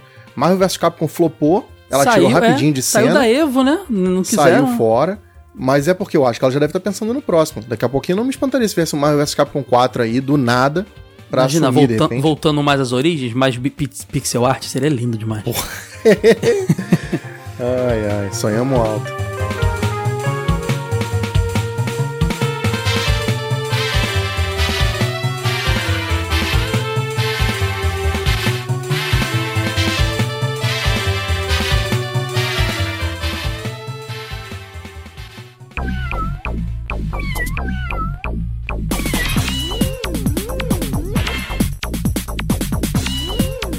Galera, a história de Darkstalkers não é nenhuma coisa maravilhosa, mas é jogo de luta, a gente já espera algo assim, né? É só um motivo pra começar a porradaria. Dá uma, uma, pré, uma plotzinha básica, vamos pra porradaria. Eu acho que o background de cada personagem que são, é mais, são mais profundos em, Muito mais interessante do que a história do jogo. do né? que a plot geral, exatamente. Bom, a gente tá no mundo, que é um mundo, uma versão alternativa da Terra, onde os monstros existem. E um alienígena em chamas chamado Pyron, que tem um visual bem irado, tem um chifrão, assim, muito legal. Ele resolve vir à Terra pra poder dominar. Ele, ele é meio que um dominador de planetas, né? Ele, ele coleciona planetas, ele vem pegar. É quase um Galactus, só que ele não come. Total Galactus, cara. Chupinhado do Galactus. Ele veio. Ah, estavam fazendo um jogo aí da, da Marvel também, pô. Ele saiu meses depois, faz sentido ali, trocou ali o negócio. Ele veio pra pegar terra pra sua, pra sua coleção, mas ele não contava que aqui tinha um monte de monstro, cara, que não ia deixar barato. e esses são os Darkstalkers que caem na porrada com o Pyro pra poder impedir. O Pyro é uma energia meio que sem forma e ele meio que do... as pessoas não têm muita não conseguem entender isso nas explicações que, que eu encontrei por aí na internet. Não sei se foi coisa de, de anime e tal. Mas ele meio que. Aquela forma que a gente conhece no jogo é como ele se manifestou para poder lutar contra os monstros na Terra. E é bem legal, né? É um ser humanoidezão fortão com chifrão, todo em chamas, né? Acho muito irado ele. Apelão! É. Ah, mas, mas pra, aí tem que ter, né? Pra variar, né? É. Tradição é essa, cara. Ele é muito maneiro. Os golpes dele são muito irados também. Ah, da franquia assim, acho que ele. Ah, não, não. Tem o Jeddah. Ele é o segundo chefe mais legal. É que o Jedi é maravilhoso, mas ele é muito maneiro mesmo. Ele tem um subchefe, né, cara, no jogo. E isso que é o Huitzel. É, que tá pra acompanhar ele. O Huitzel é um robozão que foi criado por ele e, inclusive, foi criado milhões de anos atrás, estava meio perdido, porque diz a história, né, que o Pyron chegou na Terra 65 milhões de anos atrás. Na época Ou seja, dos dinossauros. os dinossauros, eu acho. É, pois é. E aí ele criou o Huitzel, que é um robô que também é apelado, mas tipo, nem tanto. Mas o cenário do Huitzel tem um negócio que é maneiro, que tem um robozão no fundo. E quando você derrota ele, o robozão do fundo começa a explodir, cara. É muito interessante esse cenário também. Ele é bem mecânico, os golpes dele você vê uma engrenagem vazando por aqui, um negócio por ali. Ele, tu vê que ele é bem mecânico. É, ele solta um laserzão, ou então ele É, solta tipo é uma, uma bola, uma engrenagem assim, dá uma porrada. Mas ele tem uma carona, e a história dele também, é que ele é mexicano, né, cara? É, até o nome dele é Huitzel, é é aquela coisa meio asteca, né? É, ele, ele, ele, ele, ele foi, foi programado, segundo a, a- a explicação dele, pelos maias, antigos maias, cara, pra defender a América Central. Eu não entendi se ele, tipo, ficou abandonado depois que o, o, o chegou e os maias acharam ele. E ele tem uma carona mesmo de, de, de daquelas esculturas maias que o pessoal acha, né? Uns bichos zoiudos, assim, meio cara de alienígena. E faz todo sentido, Wade. A gente sabe que tem um monte desses alienígenas do passado que passam no, no History Channel e tal, que contam que os povos maias, eles tinham relações próximas com alienígenas, com raças superiores. Tem a galera que defende isso e tudo mais. Então eu entendo que ali tem uma brincadeira com isso. O Pyron também talvez tenha tido se relacionado com esse povo no passado. É. Entendeu? E ele seja um resultado disso, né? Esse robozão. É, já que ele brinca com, com monstros de diversos universos da, da ficção, né? Aham. Esse seria mais um aí que faria sentido. E ele tem, apesar de ser um robô, ele tem uma cara meio de, de golem, sabe? Quando aqu- aquele ser mitológico Sim, também. pode crer. Que eles fazem de pedra, barra e dão vida a ele, botam uma, uma vida meio artificial nele. Ele tem essa- esse aspecto um pouco. O Hyutsu, que na versão é, japonesa do jogo recebeu o nome Phobos, né? Isso. É, assim, na mitologia grega, o Phobos era, era um dos filhos de Ares, né? Que é o rei da guerra com a Afrodite. E ele representava a personificação do medo e do terror. Então, provavelmente pode ter um pouco disso aí. Phobos também é o nome do a palavra que deu origem à fobia. Por isso associa-se muito a ele assim ao medo das máquinas e dos robôs, que é uma coisa que sempre foi parte do imaginário popular. Já o Hyutsu, o nome dele aqui no ocidente, é baseado em um mito asteca. É a história de um guerreiro muito valente que tinha um nome parecido, não era Hyutsu, mas era Huitzilopochtli. É um nome muito complicado que Caraca, Sora. significa aí beija-flor canhoto. E esse Nossa! esse Quem inventou herói isso, Sora? Eu bater pra você, mas quem inventou isso? Nem o time que criou o É jogo sabe mentira, disso. é mentira. Nem mão tem beija-flor pra ser canhoto, cara. Esse herói ele conduziu o povo lá para uma nova pátria e depois ajudou a defender esse povo. Então acho que tem relação ali com a história dele no jogo, né? Porque Uhum. no Darkstalkers ele é um robô é, antigo que protegeu os maias há muitos anos atrás e depois foi reativado pelo Pyron. Não, quando sair o jogo do jogo velho, quem vai escrever a história de todos os personagens é a Sora. Porque nem o time que criou o personagem não sabia disso aí. Eu tava prestando atenção até o beija-flor canhoto. Eu tô tentando entender aonde tem mão no beija-flor pra ele ser canhoto, né? Mas tudo bem. Ele só voa com uma asa. É, mas, Sora, eu tô batendo pau pra você, Sora. Caraca, tu buscou a mesma informação do, no- do nome do cara. Se você fizesse com todos os personagens, tá, tá de parabéns. Jogo velho cultura. Depois dessa explicação da Sora, merece explica é, um, um, um parênteses bem pequeno. Esses chefes são tão maneiros, eles não eram jogáveis nesse jogo, que esse deve ter sido um dos motivos da Capcom lançar o Revenge, né, logo depois. Uhum. Que aí eles são jogáveis, né? E representando a Transilvânia, Temos o Dmitry Maximoff, que seria uma versão genérica do Drácula e até então pensado para ser o protagonista do jogo, né? É, o Dimitri é o vampiro bonitão, galã, fortão, tanto é que no cenário dele tem umas mulheres assim no fundo que parece que elas peidaram e estão abanando com o leque. Minha nossa. É de verdade, olha o cenário dele, tem isso acontecendo no fundo, é Eu bizarro. Ela, acredito. essa mulher que tá calor, Ed, por tá trás. calor, pelo amor de Deus. Ah, tá peida. bom, tá calor na Transilvânia. Na Romênia tá calor. Ah, estão com decotão. Se tivesse frio, tava sinistro o negócio. Sei lá, vai ver, ele tem climatizador no castelo dele. É normal pensar num vampiro como protagonista de um- uma, qualquer coisa relacionada a crossover de monstros, né? Eu lembro dos filmes da, da própria Universal, quando rolava crossover, o vampirão era se- o Drácula era sempre o líder. Porque acho que talvez seja a entidade dessas mais popular no mundo todo. E eu acho ele o mais sem graça do jogo todo, cara. De Que verdade. isso? Por quê? Eu não gosto dele. Eu acho que tem tanto personagem com character design irado que ele acaba sendo o carinha da ca... o o carinha com o cabelo em pé. Quem danado gosta dele, Caio? Você imagina aí, o, o cara passa a vida dele todinha deitado num caixão, dormindo, e quando se levanta 300 anos depois ele tá todo bombadão, cabelo no gel. Meu amigo, isso é a vida que todo mundo queria. Lembrando que a gente viu aí em várias explicações na internet, várias referências aos personagens relacionados ao Macai, Mundo dos Demônios. Só que são coisas que provavelmente vieram depois nas adaptações pra TV, que tiveram, a gente vai mencionar, nos jogos seguintes. A gente tá contando aqui a plot que envolve o jogo em questão, né? Do primeiro. Exato, a história do um ele fala que é um torneio e cada um tem sua motivação e é isso aí só. É, e ele é um vampirão, como o Ítalo disse, tava dormindo e acordou com a bagunça, né? Que bagunça é essa aí? Deixa eu resolver esse bagulho aí. É mais ou menos isso, de forma bem, bem tosca e resumida, era isso. Ele tava no sono dele de 100, é, 100 anos, eu acho, se não me engano. E ele levanta pra lutar.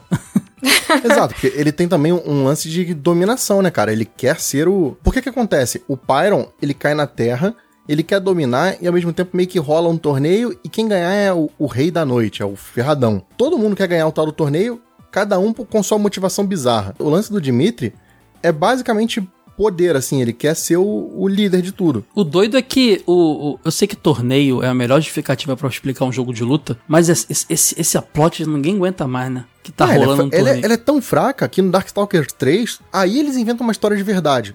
Que é quando tem o lance do Jeddah e que ele quer fazer uma fusão dos reinos e tal. E, e aí começa a ficar interessante. O- eu acho que até isso no jogo 2, assim, melhora um pouco. Eu acho ele muito legal no sentido. Eu falei que é o que eu menos gosto, mas eu acho legal o lance dele tá sempre com uma energia, tipo um ki em volta do Dragon Ball, assim, sabe? E ele tem uns momentos assim que ele fica meio trevas, como se estivesse quase virando um, um morcego. E eles vêm como um morcego, assim, ele vira meio que um demônio. Eu acho demais essa. São, são frames muito rápidos de quando ele toma porrada e tal, mas que é, é- é um, é um cuidado, ele podia só cair.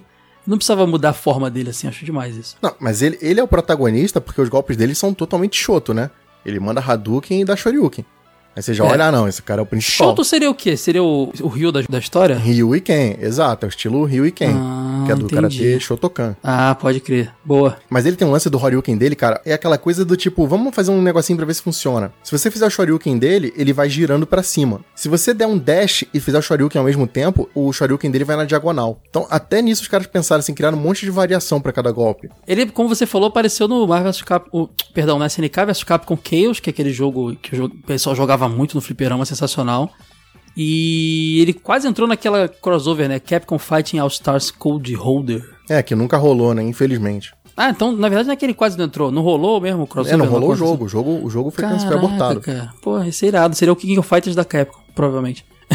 É, com um monte de personagem bizarro. Outro personagem popular pra caramba, representando a Inglaterra, a senhora já falou dele aqui, é o John Talbain, que também no Japão é chamado de Gelon, Galon, uma coisa assim, que é o lobi- lobisomem da parada, né, cara? E esse é disparado um dos mais legais. Ele tem um visual maneiro, cara, ele é muito irado. Eu achava que ele era tipo a versão. eu- eu- ele é o lobisomem, eu achava que a, a- a- Vamos falar dela já, né? Que a Felícia era Catwoman. E ela é, realmente é, né? Mas fosse uma coisa Quando similar. você vai assim. lutar, Caio, na tela de que aparece o rostinho dos personagens, aparece em cima do nome dele o tipo de monstro que ele é. Aí na Felícia aparece mesmo, Catwoman. Pode crer, então faz sentido aí. Então vai ver que eu li. E por isso que eu achava que era isso. Ela realmente é a mulher gato. Mulher gato, literalmente. E, e- e na, na tela de seleção, ela tá abaixo dele, né?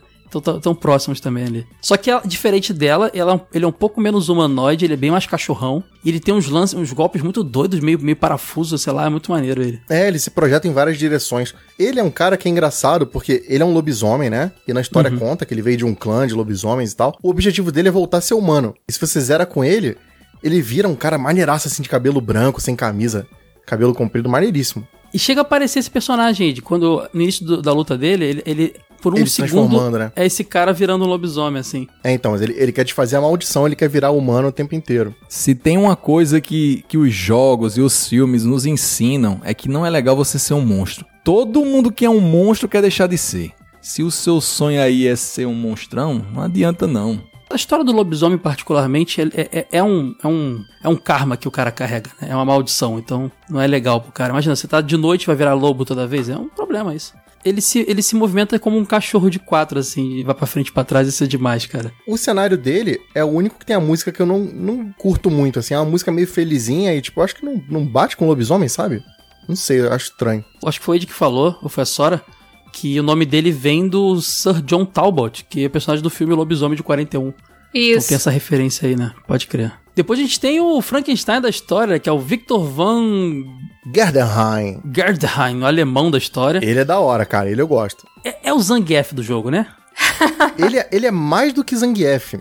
Ele é Zangief na força, mas ele tem golpe de carregar tipo do Gaio. Pô, ele é apelado, cara. Ele é bom mesmo. Cara, ele tem um visualzão bem maneiro, assim. Ele é o típico Frankenstein mesmo, com aquelas diferenças na tonalidade da pele, porque é costurado, são partes de vários. Frankenstein, ele é feito por partes de vários, vários cadáveres diferentes. Tem uns parafusão na te, no- no- nas têmporas ali. E eu acho legal que quando ele toma porrada, ele desmonta todo, cara. Desfaz a costura, sai o braço, sai tudo por volta normal. É meio cômico, cara. Eu gosto dele. Tem um negócio que é maneiro que ele foi despertado com um raio, né? Usou o raio pra dar energia pra ele. E ele usa ataque elétrico.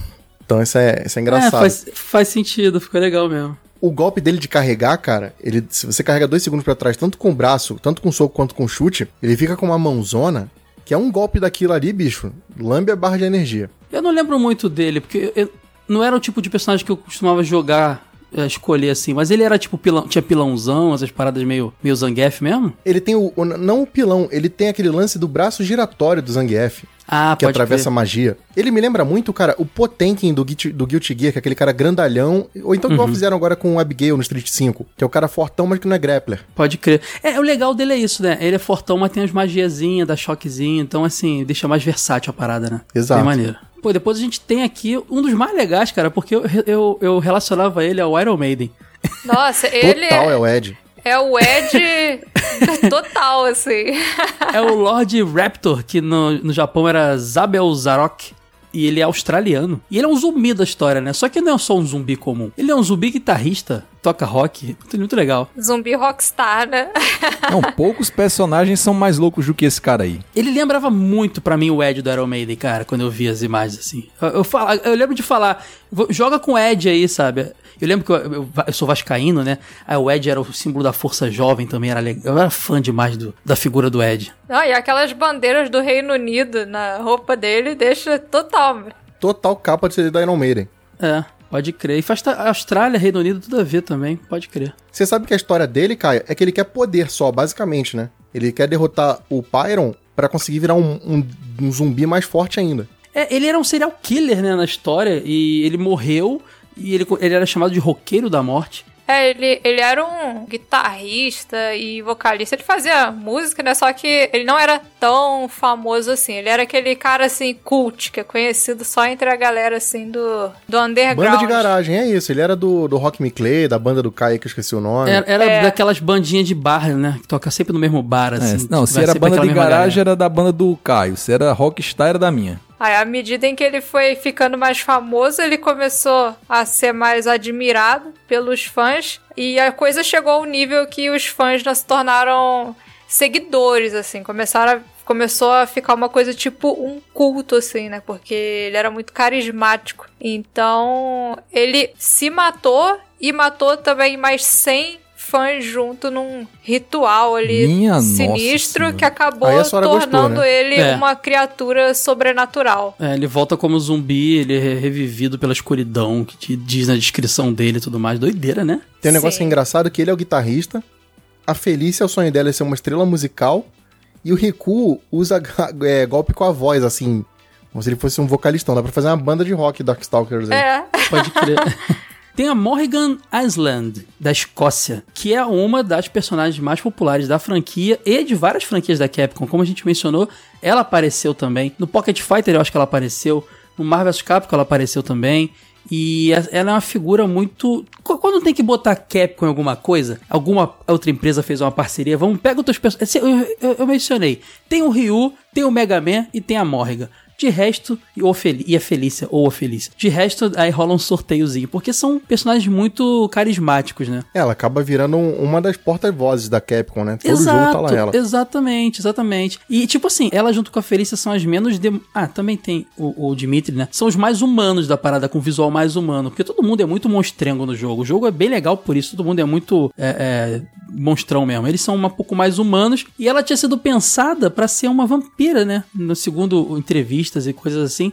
Mas aquele maluco lá, o. Alex Jimenez. Deu essa ideia de, de ter uma sucubus. Ele é uma sucubus. Pra quem não sabe, a Sora vai, sabe explicar com certeza.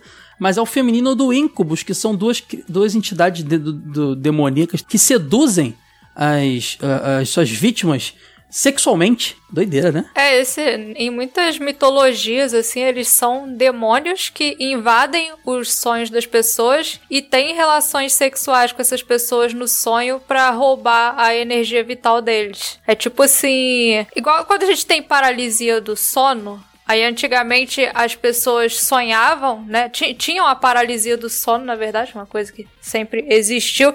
E quando você tem paralisia do sono, você começa a acreditar, começa a ver coisas, né? Porque você tá meio sonhando, meio acordado. Então tinha esse mito aí de quando você acordava no meio da madrugada e não conseguia se mexer, é porque tinha um íncubo ou uma súcubo ali sugando a sua energia vital. Isso é engraçado porque na história dela no jogo, quando ela, você zera com ela, ela tem tipo como se fosse um criado que olha para ela e pergunta assim: Então, dona Morgan, a senhora se divertiu? Onde a senhora estava? Ela foi na Terra me, diver... me entreter um pouquinho. para quem sabe a história da, da, da, mitologia, já entendeu, né, o lance. Sim, ela foi lá e deu uma, deu uma seduzida na galera, né? Agora, como é que isso é engraçado é que eu não sei, viu? Você é meio cruel, né? Não, é engraçado porque eles dizem. A isso referência, foi, né? foi mal, faltou mencionar. Ela não tem noção de bem e mal. Então, tipo, ela faz esse tipo de coisa porque é da natureza dela, mas não é que ela quer prejudicar ou ela só tá se divertindo. Eu acho que o lance da Morrigan é um pouco diferente, né? Ela tem essa coisa de sugar a energia vital das pessoas. Realmente não sei Você se... diz algum golpe dela? Acho que não. Ela, não, ela tem, na história, ela tem golpe assim, mais do... parecido com um vampiro do que tudo. Na lore do Darkstalkers, porque pelo que eu entendi, esse pessoal da Morrigan, né, que são a Island, eles têm uma outra eles, eles até têm esse lance de pegar a energia vital, só que eles usam de um outro jeito, é uma coisa Não, assim. Então, aí tem que aprofundar mais em outros jogos da série. Por exemplo, você tem a Lilith, que aparece até no Marvel vs Capcom e tal. Que é uma outra sucubus, é. Segundo a história, a Morrigan é um ser muito poderoso. E a energia dela teve que ser dividida em três partes, porque senão ela era capaz de destruir tudo de uma vez só. Mas ela não tem muita consciência da força dela. Uma das partes dela foi separada, foi isolada num outro mundo e se tornou a Lilith que é um personagem que entra na franquia depois.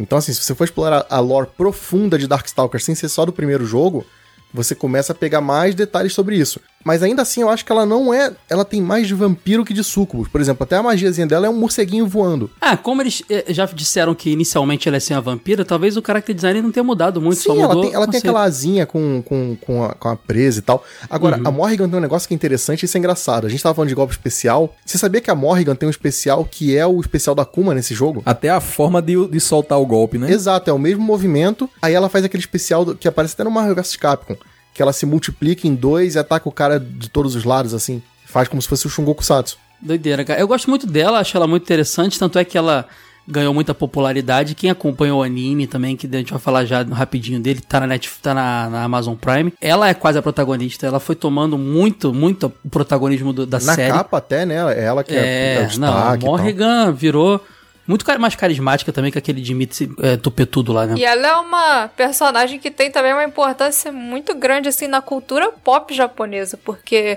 quando o Alex Jimenez falou lá, né, da, da sucubo, os japoneses não faziam muita ideia é, do que era é isso. igual a gente quando fala de uma entidade deles, é. É, Ele explicou e eles, aí os caras gostaram da ideia e colocaram. Pelo que eu vi, assim, de pesquisa que eu fiz, ela foi a primeira sucubo, assim, que teve notoriedade na mídia japonesa. Então, por causa disso, ela acabou se tornando um paradigma para esse tipo de monstro nas histórias japonesas. E, assim, muitas das produções depois, animes, mangás, jogos que é, trouxeram a figura da sucubo foram justamente baseadas na Morrigan. Tem a, muitas delas até têm a aparência extremamente parecida com a dela. Eu vou dar uma de Sora agora, só trazer uma informação aqui. É, no- na Cabala, que a Cabala é uma vertente da, da, Do judaísmo. do judaísmo, né? É a parte mais mística do judaísmo. Exatamente. E, cara, na, na Cabala existe a entidade, a personagem Lilith, que foi a primeira mulher do Adão, antes da Eva, que ela não era submissa e tudo mais. Na história da, da Cabala diz que Adão e Lilith tiveram filhos, que foram expulsos da, da- do paraíso e são os, foram chamados íncubos e súcubos. Então temos súcubo chamado Lilith no jogo. Então as referências são gigantescas, né? Sim, pode crer. Bom, outra personagem muito importante do jogo, era a minha favorita, era a que eu mais lembrava quando eu lembrava do jogo, era a Felícia, que é norte-americana, que é, é, é tipo a X-Men da parada, né? Porque ela nasceu com uma deformidade, podemos dizer assim, com uma diferença dos outros, que ela tinha. Ela era meio gata, meio gente, meio humana, assim. E sofreu muito com isso, né? Até ela entrar no torneio aí e enfrentar o Pyro e tudo mais. Curiosamente, a Felícia foi criada num convento, né? Aí depois É. que a freira lá que cuida dela morre. Pera aí que a minha gata começou. Shh, para com isso aí. Depois que a freira. Foi falar da Felícia, a gata apareceu, mano. A gata reconheceu a amiga Comecei aí. a falar da Felícia, ela se empolgou aqui. Falando das minhas primas, falando da minha prima, deixa eu participar então.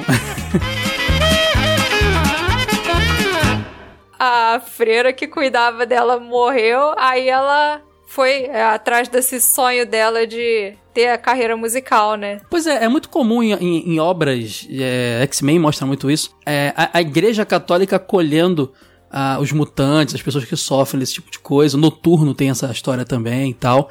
Então faz sentido pra caramba, né? Ela, ela nasceu, ela com seis anos, ela tomou conhecimento de que ela tinha essas, essas semelhanças com monstros, né? E sofreu muito preconceito e ah, o convento abraçou e cuidou dela até a vida adulta quando você falou que ela saiu pra, pra aventura musical e foi parar onde? Na luta lá do joguinho. Lembrando que tinha o jogo do X-Men em desenvolvimento aí. Será que tem influência? Ah, Eide, eu tô vendo várias, é muito engraçado. Cara, Darkstalker já tem influência visualmente em quadrinhos. Convenhamos que eu, pelo menos, vejo muita referência de quadrinhos visualmente. Eu acho que muita da, da plot dela, da plot do, do Pyro também, deve ser da, da- daquele convivência ali com, com, com a Marvel, né? É, de ter que fazer pesquisa pra criar o jogo e tal, e de repente vai, pô, a gente podia fazer um negócio aqui, hein? É reaproveitamento de plot, de ideia, assim, sabe? Eu imagino essas desenvolvedoras, Ed, como um prédio pequeno, andares, poucos andares, às vezes mais de uma equipe no mesmo andar, e na hora do almoço eles trocam ideia. E aquele teu joguinho lá? Pô, maneiro Ah, não, isso mas não só isso. Você tinha caras em comum no- na produção Exato, dos dois jogos, é, né? cara. Deve, ser, deve rolar muito esse tipo de coisa. A Felícia, inicialmente, ela seria bem diferente, né? Ela não seria uma mulher gato, e sim uma mulher pantera. É, Ó. Ela ia ser uma mulher africana que poderia se transformar num leopardo. Esse é um conceito totalmente diferente. Pô, assim. tinha potencial, hein? Pra ser bem legal, hein? É. Cara, a Felícia tem aquele lance da hipersexualização dela que eu acho bizarro. Até pra Sim. época eu falava, cara, eu acho que exageraram um pouco aí nisso aí, hein, mano. Ela é a, a Candy do jogo, né? Exato, ela tá nua, mano. Eles é, meteram o pé na jaca nesse lance de hipersexualização da- das personagens mulheres. Não vou justificar mais a Morrigan, a gente consegue até pensar, ela é uma súcubo, né? Ela seduz os homens pra sugar energia. Mas a Felícia não tem motivo nenhum pra ela estar assim.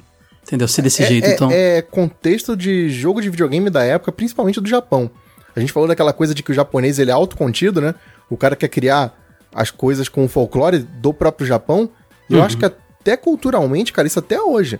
O Japão, ele não, não sei se ele olha muito pro resto do mundo e como o povo tá encarando essas questões mais sérias e eles estão cagando basicamente pra isso, cara, até hoje eu acho. Em parte dá pra entender porque os felinos são assim animais associados com a sensualidade. Só, e aí já junta com essa coisa, né, que japonês adora botar umas personagens bastante sexualizadas nos jogos. Mas, o Sora, é igual aquele negócio que a gente falou do Digimon lá, quando dá o zoom na Angelomon lá na calcinha dela. É um bicho, É. cara. Quer dizer, eu não tô dizendo que a Felícia é um bicho, mas é, eu não sei explicar. Me causa uma certa estranheza, assim, sabe? Você sabe que quando começaram a fazer personagem de Mugen, a primeira coisa que rolou, isso era óbvio, assim, óbvio. Hoje em dia isso acontece, imagina naquela época.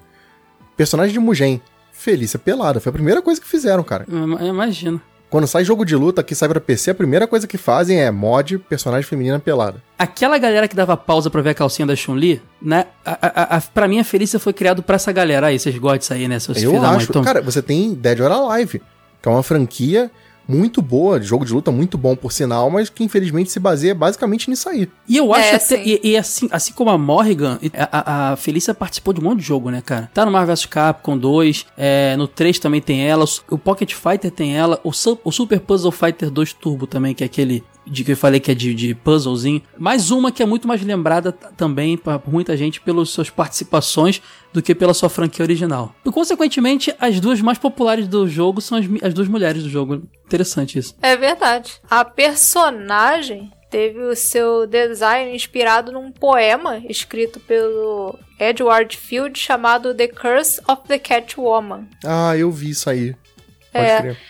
E assim, um youtuber chamado Nostalgic Gamer, ele chegou a comentar em um vídeo, eu não sei assim se essa informação é precisa porque a fonte é realmente esse canal do YouTube e eu não encontrei em outro lugar, só que ele falou num vídeo de perfil dela que ela fez que o design da personagem foi baseado num tipo de yokai japonês chamado Bakeneko, que é uma criatura lá que começa a sua vida assim como gatos normais, só que eles, à medida em que eles vão crescendo, eles vão ganhando poderes sobrenaturais e um desses poderes é assumir a forma de um ser humano. Ó, desculpinha aí. Pronto. Texugo e gato no Japão sempre vira entidade. E raposa também, eles adoram essas coisas. Bom, vamos lá que a gente não acabou ainda não. Depois tem o Anakaris, que é do Egito, e é a múmia, né? Só que a múmia é muito interessante, porque não é aquela múmia magrela que a gente vê em filme. É, tem um... é parrudona, tem um Não, Anacaris é incrível, cara. chapéu de faraó, é maneiro Ele era um faraó, cara. Ele era um faraó aos 12 anos de idade. Uma coisa falando de, de Darkstalkers, os personagens são muito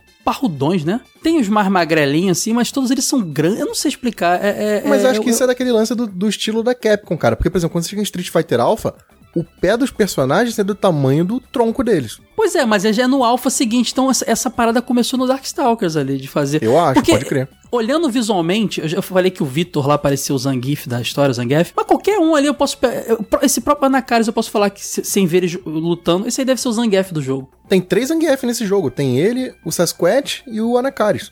Pois é. E como a gente falou mais, mais no início, esse Anakaris ele tem os golpes mais mais diferentes do jogo, na minha opinião. É o lance de, de descolar o braço, o braço sumir, aparecer saindo do chão lá na frente. Ele tem- é muito criativo, cara. Ele não representa nenhuma arte marcial conhecida. Ele é simplesmente um ser poderoso e criativo, assim. Isso era, isso era uma coisa legal do Darkstalkers.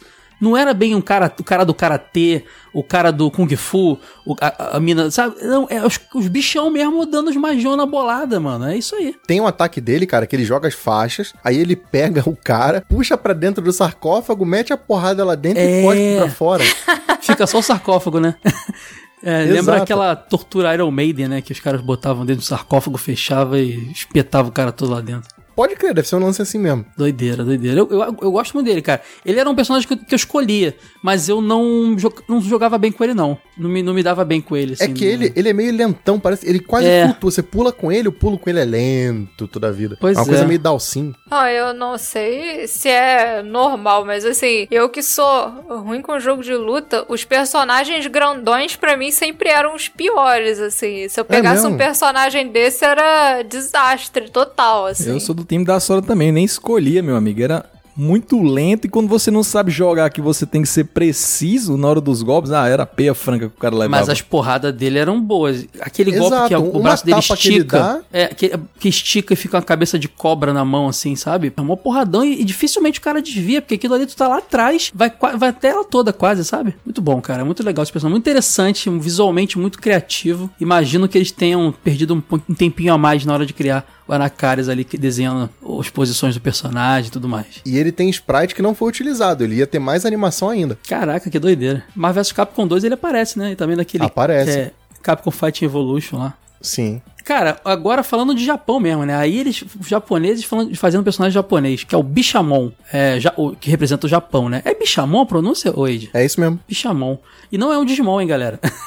é, um, é um samurai, cara. A história dele é muito legal, porque ele foi um samurai que vestiu uma armadura e uma espada amaldiçoadas, né? E, de- e assim virou um demonião, um ser amaldiçoado. Porque a armadura e a espada basicamente ficam exigindo sacrifícios o tempo inteiro. Então ele é obrigado a lutar pra poder fazer sacrifícios pra armadura e pra espada. Pô, tem uma bocona na armadura, no- na barriga Sim, dele, é assim. irado, é irado. E ele tem tipo uns espíritozinhos que ficam voando em volta dele, assim, uns foguinhos quando ele tá lutando. É, pode crer, cara. A armadura amaldiçoada chama Hanya, e Hanya também não é um, um- aquele, aquele, aquela, aquela entidade do folclore que tem uma carona meio sorridente Eu acho de que demônio. sim, cara. Tem até um personagem É. com esse nome no Samurai X, que também tem essa máscara com a carranquinha. É, que lembra a cara que tá no peito dele ali na, no coisa. E a, a lâmina amaldiçoada é Kien. Provavelmente, a gente não, não sabe, eu não sei se a Sora sabe, mas devem ser termos de verdade, lendas de verdade japonesas aí, é, da época dos samurais, né? É, eu não sei se é isso, se foi isso que inspirou o- a história do Bishamon, mas teve aquela época lá, né, durante o Império Shogun, que os, os samurais eles eram heróis, eram assim, é, adorados pelas pessoas, e acabava que os samurais que não eram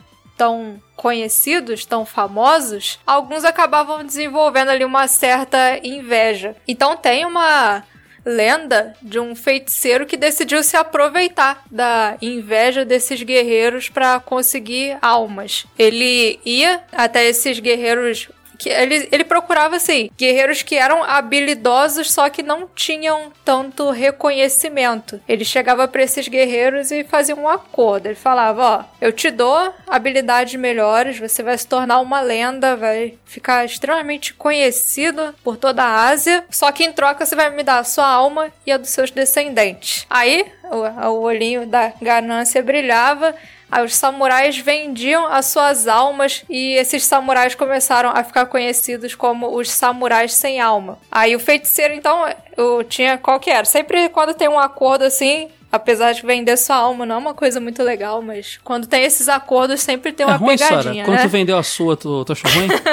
eu não sei, Quem não dera essa... se eu tivesse vendido a minha, um milhão na minha Ah, conta. Não, peraí, pausa. Abre uma Ah, aspa. mas ela é amiga do Quem capeta, né, dera se eu tivesse vendido a minha alma. Ela é isso, amiga do isso Por um milhão na é minha conta eu venderia. Ela é amiga do capeta, eles tomam um café juntos. É só da... Vocês estão de bobeira, Mas gente. Tinha a pegadinha do negócio, que assim, esse feiticeiro, ele podia pegar a alma dos caras quando ele quisesse. O cara tava lá aproveitando de toda a fama, todo o poder, todo o luxo. Aí na hora que o feiticeiro queria, ele ia lá, pegava a alma do samurai e então ele se tornava um corpo sem alma. Aí o corpo dele era tomado pelo mal e por uma sede infinita por sangue, combate. Aí, tipo, eles passavam de lendas adoradas a demônios que só inspiravam medo nas pessoas. Era aquela coisa assim. Aquele Faz acordo sentido, que bate um pouco com a história do você-. So- a Sora passou É. o dia pegando a ficha técnica do personagem, jogando no Google, pesquisando coisas do parada, assim. Samurais demoníacos do inferno. Ah, tá realizada, meu amigo. Um, um jogo de luta só com demônio. É verdade, ela tá feliz da A vida. gente não tá falando muito do final dos personagens, mas no final do Bishamon, ele consegue se libertar da maldição. Então ele consegue ficar junto com a esposa dele de novo. É bonitinho o final. Você percebe que quando o cara não é ganancioso, é algum personagem que tá com- querendo se livrar de uma. Por exemplo, a, a- Felícia, que sofreu preconceito, o lobisomem, que também tava querendo sair do- do- do- da maldição. É bem dividido nessa parada, né? Os caras gananciosos que querem poder e os que estão, na verdade, tentando se libertar de uma maldição, assim. Muito legal. Isso separa bem quem é bonzinho e quem não é na história, talvez, né? O Anakaris, É. ele queria salvar o povo dele. No caso, Pois ele é. queria trazer libertação ao povo do Egito. Isso é meio estranho, né? Mas Aqui mesmo bem. no podcast a gente sabe muito bem como é que funciona o esquema aí. Que Tem esquema? Os, tem os dois do bem e tem os dois do mal. A Sora tá no do mal, porque É. Eu e trevas- o Ítalo trazemos o conflito e as trevas. não, é não, isso? não, não, não, não, não me bota nesse balai, não. O Ítalo, ele, ele é intrigueiro. Não, Intriga, não sou do mal não nem é coisa pau. boa. Então, Eide, já sabemos do nosso lado. Eu nem sei de que lado eu sou. Você é bonzinho, Eide. Você, você é aquele gigante do bem. Você é aquele gigante É, do eu pego- coração eu acho que esse é você. O Kai que é o gigante do bem. Eu nem sou gigante, tenho 1,80m. Somos dois gigantes do bem, cara. Dupla, dupla de gigantes. É isso. ah, mas, eu, mas eu Ah. não vou pro inferno com a Sora nem a pau. Gente, Riku, ou Riku, ou no Japão, Ou Albaf. Albaf, né? O nome estranho. Albaf, é. que é o brasileiro da história. Não temos o Blanca? Temos, Rue, no Rue caso, BR. No caso do Blanca, a gente falava, pô, logo o monstro é brasileiro. Aqui tudo bem, todos eles são, né? Todo mundo é monstro mesmo? É, mas o brasileiro é o mais Ele- sem graça de todos. Ah, né, isso, não, cara? ele Não, é ele é legal, irado. cara. É. Ele, é Sem o, ele é o graça, tritão da história. E o tritão a gente sabe que nas histórias aí é, o, é, o- é a sereia macho, né? A versão masculina da sereia. Que geralmente é retratado diferente da sereia. A sereia tem aquela cauda, né? E tal. O Mas tritão tem já é tritão mais. fêmea no jogo no final dele, hein? Pois é, mas aí será que chama de sereia? Eu não sei. Em vários casos, assim, várias histórias, eu já li que o tritão é, é, o- é a sereia macho. Mas pode ser que talvez tenha, tenha algumas de- derivações e tudo mais, não sei. De qualquer forma, é aquele ser aquático, aquele ser. Peraí, então não existe a palavra sereio? Não, nunca. Não existe sereio. No, no, no- no Pequena Sereia? E, e o- e o Rei Tritão, pai da, da, da Então, Ariel, ele é o quê? se a tua referência é pequena sereia, Ed, É aí fica única difícil o referência. negócio. é a né? minha única referência. Tem sereio no The Sims também, hein? Ah, No ah, ó, quê? Vocês estão trazendo. Gente, eu, tô- eu- eu- eu procurei aqui é, mitologia grega, mitologia. Eu posso falar que tem Yara também. Lá onde o Ítalo mora tem Yara. Não tem Yara aí? Tem, com certeza. Yara e o Boto aqui é tradição. Ah, então, pois é. Mas o Riku, ele é muito legal, cara, porque ele é um ser aquático é, humanoide também. Ele tem guelras e coisas bem referentes ao, ao mar, assim. É, ele tem essa aparência de anfíbio porque ele é baseado no monstro da Lagoa Negra, né? Sim, Exato. Que, que tem aquela barbatana. É barbatana? Não sei, aquela que parece uma orelha, né? Assim, então pode crer. ele usa ataque de grito, assim, e ele também ele solta veneno pelo corpo. Então, mais maneiro que o Blanco, eu acho. Não, e quando ele dá o ataque de grito, ele abre as barbatanas toda. Ele é meio Sim. baiacu também, ele se enche e fica uma bolota com os espinhos É, assim. ele usa um ataque de bolinha, tipo do É Blanca. nessa hora que eu vejo que ele é brasileiro, porque meu pai ia pescar em Itacuruçá, doido pra pegar uns peixes maneiros, só vinha baiacu. e baiacu. E baiacu já, já saía inchado da água e não dá pra comer, Ed, porque o baiacu, o É sushi o de veneno, baiacu. né? tem a bolsa do veneno. É. Só poucos sushi, su, é sushi man que fala? Sushi man, né? Só Uhum. poucos sushi men têm autorização de fazer sushi de baiacu, porque é uma técnica muito. Que se você rasga a bolsa de veneno, você contamina a carne e a pessoa morre. É um bagulho muito louco. Uma coisa curiosa é que o filme do monstro da Lagoa Negra se passa justamente no Brasil, na Aí. Amazônia. É, é, ele, ele vive na Amazônia, né? O cenário, É. como você falou, tem uns bonecos ali que lembra mais um, um lance meio, meio inca, Mas asteca puxado ali. pro México, É, né? pois é. Mas é porque a gente sabe que as referências da galera de fora do Brasil é sempre. Todo mundo aqui da América Latina é parecido, né? Até América Central, todo mundo é parecido. Mas tem arara, tem mico. Então a gente se, se, se identifica, né? Que é um bicho, bicho que representa o Brasil, basicamente. Pode crer. Mas falando do cenário dele de novo, é realmente muito impressionante, né? As árvores, aqu- aquela. Eles estão meio que numa água rasinha, tem uma cachoeira no fundo. Aí tem O umas cenário e bar- a música. A música também conversa bastante com esse, Sim, com esse stage cara, aí, é- aquele lance da musiquinha. Tem o somzinho do macaco no fundo. É demais, cara, é demais. Assim, eu acho que é meu cenário favorito. Não, sei nem dizer se é o mais bonito, mas é aquele que mais me prende pra ficar olhando cada detalhe, assim. Nossa, o Miquinho mesmo, eu demorei pra ver o Miquinho porque ele é da cor da árvore. E quando eles estão lutando, pula um peixe, aquele peixe, acho que é, é- como é que é daquele peixe? É o bagre, né? Não sei, mas no, Traíra. no, no Brasil, é, no Brasil tem ele que é um peixão de água doce com uns bigodão.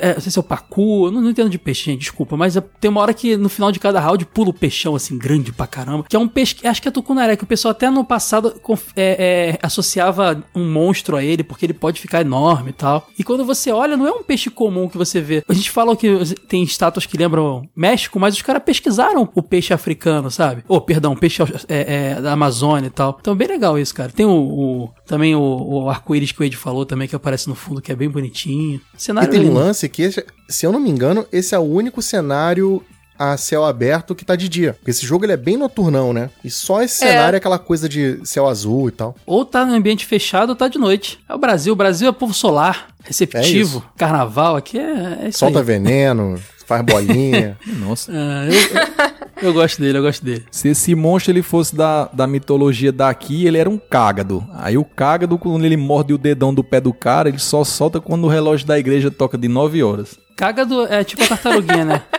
É, Que tipo uma, isso, é, cara? tipo uma tartaruguinha. Ele, meu ele só- a gente acabou não falando, mas ele era o imperador de um povo subaquático ali na Amazônia. E nessa confusão toda do Pyron, o povo todo é dizimado, ele é o único sobrevivente. Então ele busca vingança, né? Exato. É o cara É. que tá revoltado com, com razão ali. É, ele, ele faz parte dos personagens bons. Bom, a gente tem o último personagem e a gente falou tão bem de cada um, se você reparar em comparação a outros podcasts que a gente faz, porque eles são muito interessantes. Foi quando eu falei que a plot de cada personagem é muito mais interessante do que a plot do jogo em si, né? E falta o Sasquatch, né, cara? É do Canadá, que é o pé grande. A gente sabe que Sasquatch é o nome gringo para o famoso pé grande. Na verdade, o Sasquatch é o pé grande do gelo, né? Que o pessoal Exato. fala aí e tal. E é mó legal, porque ele é realmente um bicho peludo branco com pezão, né? É um pé grande viciado em banana, né?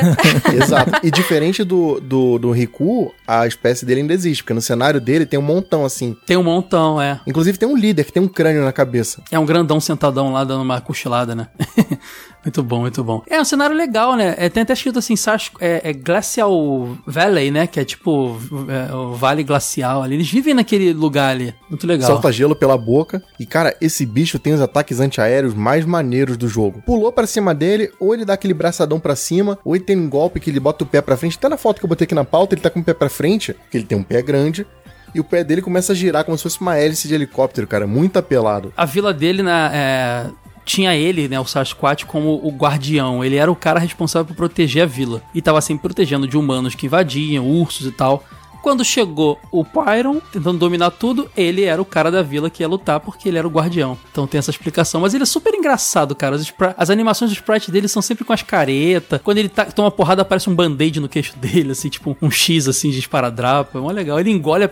Cara, tem um golpe que ele engole a pessoa e cospe congelada, cara. Sim, Eu pode ele crer. demais. Ele é muito Ah, legal. o, o ataque especial dele, ele solta um raio congelante, assim, gigantesco. Já é, tipo, antecedendo aquela coisa do, do X-Men vs Street Fighter, magia que atravessa a tela inteira. Ele tem. Muito legal.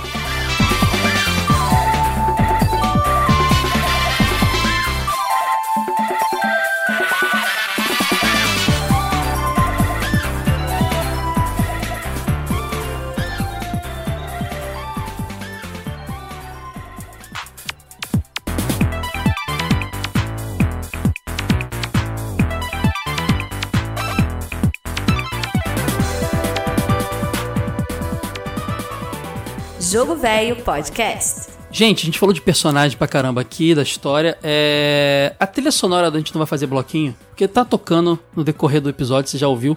E é uma trilha muito bacana. Vocês gostam da trilha? De algumas músicas, sim, e de outras eu acho meio chatinhos. É, eu acho normal. Tem duas, três que eu gosto muito e o resto é assim, normal. Nada de É, extraordinário. eu tô nessa linha também. Tem umas que eu gosto muito, acho muito boas, e tem outras que eu acho assim, tipo, ah, ok. Eu não tenho aquela música que marca, né? Exato. Não tem a música do, do Gui, do Gael, tá ligado? Do Ryu, que todo mundo conhece. Acho que talvez também porque não tocou tanto, né? É, os jogos de Street Fighter ficaram marcados porque se jogou-se muito. Mas teve música que eles refizeram no Darkstalkers Revenge. Eu não sei se foi por esse motivo, mas tem música que eles trocaram. É, vai ver que eles, eles personagens. também não estavam muito satisfeitos com o resultado, né? Aliás, falando em plot, né? O Darkstalkers Revenge ele veio, saiu menos de um ano depois. E ele introduz o conceito de que você tem o caçador de, de Darkstalker, né? Você tem o caçador de monstros no jogo. Que é, no caso, o Donovan. Pois é, entra o Donovan, que seria. Ele é o caçador, como você falou, de Darkstalkers, né? De, de, de entidades, de monstros e tal. Ele, pra mim, é como se fosse uma, uma versão do. do. Parece o Van. Helsing. Não, Van Helsing, sabe? O cara que caça vampiro e tal. Só que ele tem um visual meio, meio japonês, meio budista. Uma pegada oriental, né? Tanto é que no filme, eu acho que ele, ele tem um papel muito maior justamente porque a história do Darkstalkers 2, ela substitui totalmente o primeiro, que o primeiro não tinha história nenhuma, né? É, não. O 2 é aquele jogo que a gente fala que eu falei que jogo de luta rola muito, que é. Vamos dar uma mel- melhorada nesse aqui? É, o Champion Edition do Darkstalkers. Exatamente. Ele andava sempre com a Anitta, né? Que é uma menininha com poderes psíquicos ali, que parece ser até aquelas criancinhas de filme de, de O Escolhido, aquele filme de Filho do Demônio. Ela, ela é o capeta, aquela menina. Mas ela tá sempre com ele, né? Então é bem legal, eles têm uma história legal. O, o Donovan, ele é um tipo de criatura que se chama Dampiro. É, Isso. É um do Igual a Alucard? folclore dos. Bal Balkans. É, e ele é justamente um híbrido de um vampiro com humano. Ah, então é igual ao Alucard do Castlevania. Entendi. É, E é meio budista, né? É o vampiro budista. Total, porque ele tem pose, ele fica fazendo aquela pose com os dedos, e ele tem aquele colar, né, com aquelas bolas grandes. sim, sim. É, isso aí que mais entrega essa referência do budismo, é esse colazão aí. Mas pra mim, eu sempre achava ele muito... Eu falei, cara, ele tem a franjinha do Dan, velho. Sim, Tem, é Só igual, que ele é pensando muito agora, parecido eu com acho o que é o Dan. Dan que é parecido com ele. sim. Total, ele veio antes. Que ele veio anantes. Ele tem aquela espadona dele irada lá, que é meio. tem um, um furo nela e tal. Parece o Ele- Shiguri do Yu Hakusho. É, a gente não tá fazendo é, podcast desse jogo, não, mas ele é tão atrelado ao primeiro que tem que mencionar algumas coisas, né? Sim, eu acho que tem que... É porque o segundo jogo, ele, é- ele é segundo entre aspas, né? Ele é segundo que corrige. É, o, o jogo, é, ele chama Darkstalkers Revenge, mas no original é Vampire Hunter, né? É, que an- antes era só Vampire e agora é Vampire Hunter. Sim, aí depois tem o Vampire Savior e por aí vai. Exatamente. Também tiveram outros personagens que entraram, né? Teve a Lei Lei, que ela é. Isso é legal demais, porque esse eu acho um dos personagens mais interessantes do, do folclore chinês, que é o vampiro chinês, que também pode ser uma espécie de zumbi chinês, que são corpos, né, é, de gente morta que eles colocam um selo na, na cara, assim, e eles andam meio que pulando com os braços pra frente. Quem jogava Ragnarok Online vai lembrar aí do Bongo. Exato. Quem viu Shaman King vai lembrar, porque É, tinha pode Ren, crer. que a família dele tinha esses vampiros e tudo, que esses zumbis, vampiros chineses e tal.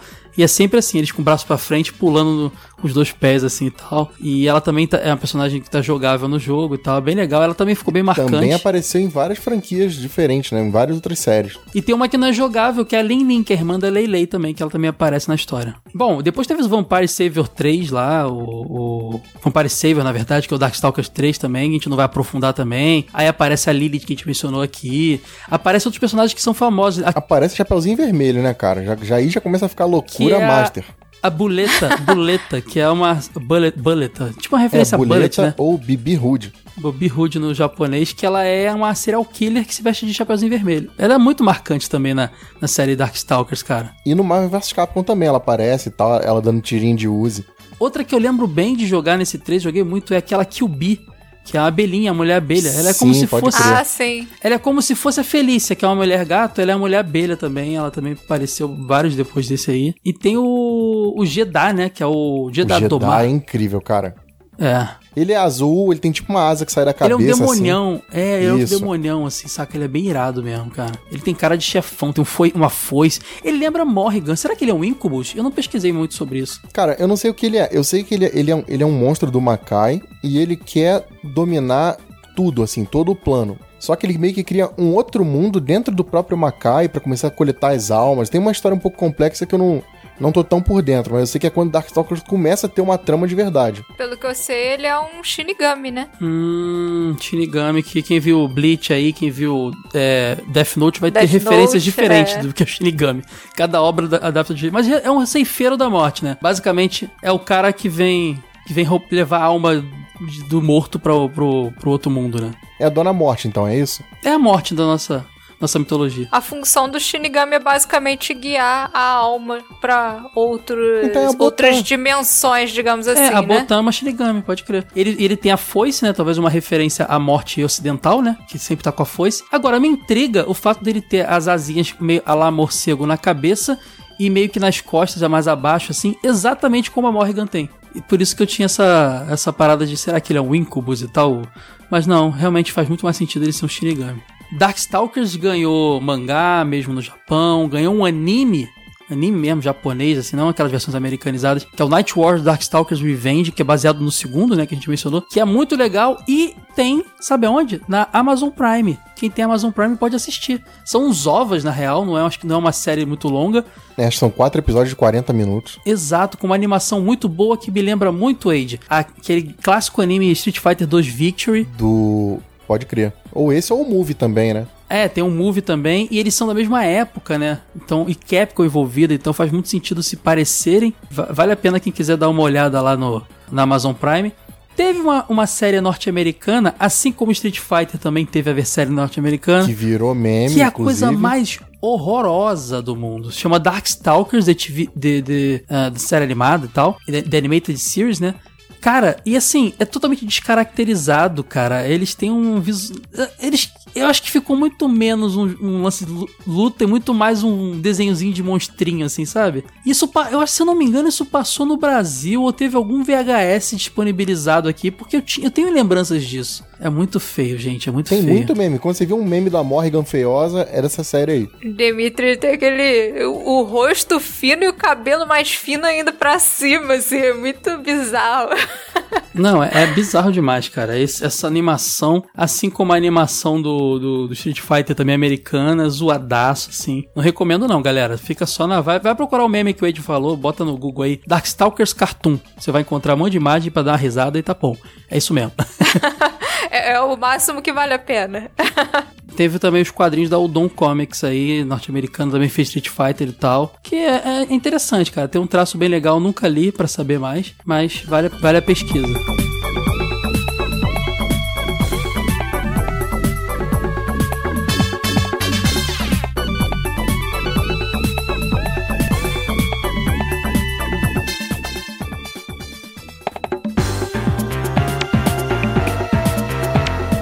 Começando aqui mais um bloquinho de leitura de revistas de videogame, nosso bloquinho nostálgico. Hoje eu trouxe um, um pouco diferente, saindo daquele ciclo de ação games, Super Game Power. Hoje eu trouxe uma Game X, que é especial número 17. Ela é inteira dedicada a Darkstalkers, uma edição bem curiosa. Se você abre a capa da revista, tem a Morrigan, tem a Felícia e tem atrás assim o Dimitri com a cara meio de mal, com o olho meio vermelhão. Na capa ela já destaca, ela fala de Darkstalkers The Night Warriors, do Darkstalkers 3, aí fala de curiosidade, segredo, dica. É uma edição inteira só sobre Darkstalkers e outros jogos que tem ligação. É, Marvel vs Capcom, Pocket Fighter, né? Tudo dentro daquele mesmo universo ali da Capcom. Quando você abre a revista, logo no comecinho, só lembrando, essa revista é da editora Trama. Esse PDF eu peguei lá no site do Retro Avengers. Então vai lá que tem a coleção. Se não tiver completa, tem quase completa. Eu não, não sei de cabeça, mas tem muita coisa lá. E se você abrir essa. É, logo no comecinho, ela traz curiosidade, tem uma tabelinha com o nome de todos os personagens, comentou aqui no episódio, né? Todos os personagens na versão ocidental e japonesa tinham diferenças. Tem a lista dos jogos aqui e uma matéria inteira só com curiosidades, muita coisa que a gente comentou aqui no episódio, né? Sobre é, mudanças de, de sequência de localização, é, sobre combo, tudo isso, cara. Lista de golpe, curiosidades sobre os personagens. Essa edição é muito bacana, tem dicas para todos os jogos, é uma revista que a gente fala pouco aqui no nosso podcast, mas que também merece destaque. A Game X, inclusive essa edição, bem diagramada, bonita, vale a pena dar uma conferida. Eu não vou ler porque não tem uma matéria específica falando sobre o jogo. A revista inteira ela faz apanhadão, lista de golpe, tudo. É, é, é um negócio mais aprofundado. Mas eu recomendo, tá? Seguindo aqui a nossa leitura também, é, vou falar um pouco da, da Ação Games, porque a Ação Games dedicou duas edições a Darkstalkers, né? Na edição 64, ela deu a capa da revista para o jogo e ela fala assim: review, é, preview quentíssimo, Darkstalkers. A Capcom mostra o sucessor de Street Fighter 2, que é muito daquilo que a gente comenta, né? Tudo tinha que ter tá, alguma ligação com Street Fighter. Ou é, ah, não, é o Street Fighter com sangue, é o Street Fighter, sei lá, com monstros tem que ter Street Fighter de algum jeito ali no meio para conseguir vender. Então essa capa ela dá um destaque para Darkstalkers, é uma edição de capa vermelha bem clássica, e inclusive foi a revista que trouxe aquela dica para você conseguir lutar contra o Akuma do jeito certo lá no, no Super Street Fighter 2 Turbo. Ó, ela fala sobre Darkstalkers, vamos lá. Frankenstein, múmia, vampiro, zumbi, criaturas sobrenaturais com seus golpes do além são os personagens de mais um jogaço de luta da Capcom tão legal que é capaz de dar férias à turma do Street Fighter 2 e virar febre entre os arcade maníacos. O jogo é bonitão, rápido e empolgante. As lutas são cheias de magias e golpes especiais e podem rolar em até 5 rounds. Os lutadores têm uma barra especial no pé da tela que vai enchendo conforme eles batem no adversário. Quando repleta, a barra pisca e um golpe animal pode ser, pode ser diferido. Mas o grande barato mesmo são os 10 lutadores. Eles são completamente novos, mas em alguns golpes, características e movimentos lembram um ou outro personagem de Street Fighter 2, ou seja, um textinho curtinho de preview, eles compararam duas vezes com Street Fighter. E aí você tem a fichinha de cada personagem, né? Porque na época você não tinha ainda tanta informação. Eles foram dar uma aprofundada na edição seguinte, que é a edição 65, essa já com super destaque, né? Porque a capa é a Morrigan de corpo inteiro, inclusive a cabeça dela está cobrindo o logo da Ação Games. E ali eles deram realmente o destaque que Darkstalkers merecia, né? Falaram sobre tudo, trouxeram os golpes, fizeram uma matéria bem mais completona. E aí eles falam assim, ó. Na edição passada, a Ação Games teve a honra de apresentar Darkstalkers com exclusividade. A Capcom está investindo forte neste chapante arcade de luta, e eles falam que é o sucessor do Street Fighter 2. E eles tratam e falam assim, ó, personagens estranhos. Você pode escolher entre 10 personagens, um mais estranho que o outro. Entre os personagens, um zumbi, uma múmia, um vampiro e outras figuras carimbadas do mundo das trevas. Ao contrário do que acontece com arcades de luta mais famosos, os personagens de Darkstalkers não são totalmente humanos. Para alguns, isso é sinônimo de fascínio, atração pelo desconhecido. E aí ela, ele traz a fichinha mais aprofundada, né? Mas já com as artes oficiais dos personagens, com a lista de golpe, que é uma coisa que isso, revista de videogame, nunca vai perder essa, essa coisa apaixonante, né? De fazer caixinhas de cada personagem com o nome, com fichinha golpe, screenshot, cara, isso é incrível. A gente tentou reproduzir um pouco desse espírito na nossa edição especial número 1 de Street Fighter 2 e Mortal Kombat 2, E eu tenho planos de fazer isso no futuro mais vezes, falar de outros jogos de luta, só para poder reproduzir um pouco dessa essência de revista clássica, né? De botar nome, fotinho e de fazer aquela tabelinha. Cara, como isso, isso é uma coisa muito. me remete muito aos anos 90. Então eles fizeram a ficha de todos os personagens. Para fechar, tem aqui a Super Game Power número 6, que também deu destaque pro, pro, pro Darkstalkers, né? E essa, em vez de trazer a Morrigan na capa, enquanto a Cell Games trouxe a Morrigan, a Super Game Power trouxe o Dimitri, assim, mas bem grandalhão também. Foi uma enxurrada de Darkstalkers ao mesmo tempo na banca de jornal. Matéria escrita pelo Baby Betinho. Claro, né? Ele era o especialista em jogo de luta da época. Eles deram nota 4.8, nota máxima em gráfico, som e fun factor, que seria tipo diversão, né? E nota 4 em dificuldade. E o Baby Betinho disse o seguinte: como não se mexe em time que está ganhando, a Capcom solta esse Darkstalkers com toda a experiência adquirida nos Street Fighters da vida. Darkstalkers é um jogo de luta completo com direito a hit combo, bônus e 3 níveis de velocidade, que deve brilhar enquanto Street digitalizado não vem. Só uma aspa aqui, né? Esse Street digitalizado que ele está falando, se for a versão Movie, pô, podia ter ficado por lá mesmo e não ter vindo. Mas continuando aqui. São 10 personagens monstros conhecidos como os Darkstalkers, cada monstro é baseado no folclore de certa região. O controle se baseia num direcional de 6 botões, tem golpes normais e especiais, uma barra de especial, semelhante ao Super Street Fighter é, 2X, né? E a barra de especial se enche quando usa os golpes. Quando completa, a barra especial pisca e a barra, barra, barra, barra, falou barra 200 vezes, começa a diminuir três mudanças ocorrem. Seus golpes ficam mais poderosos, os golpes especiais ficam animais, muda o gráfico, e os golpes fatais podem ser acionados. Aí ele fala golpe fatal é porque você tinha um especial, né? Ou você podia usar a barrinha para diferir uma versão mais poderosa de um golpe comum. A gente falou isso no, durante o podcast. A matéria traz bastante screenshot, mesmo esquema da Ação Games, na verdade, que é até maior.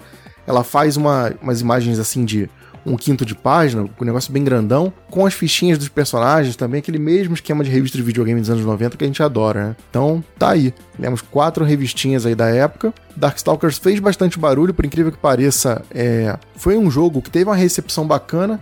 Não sei se foi depois dele, parece que foi esfriando. Eu não lembro de ter matérias das outras versões com tanta força. Tirando em revistas especiais tipo a Golpe Final, né?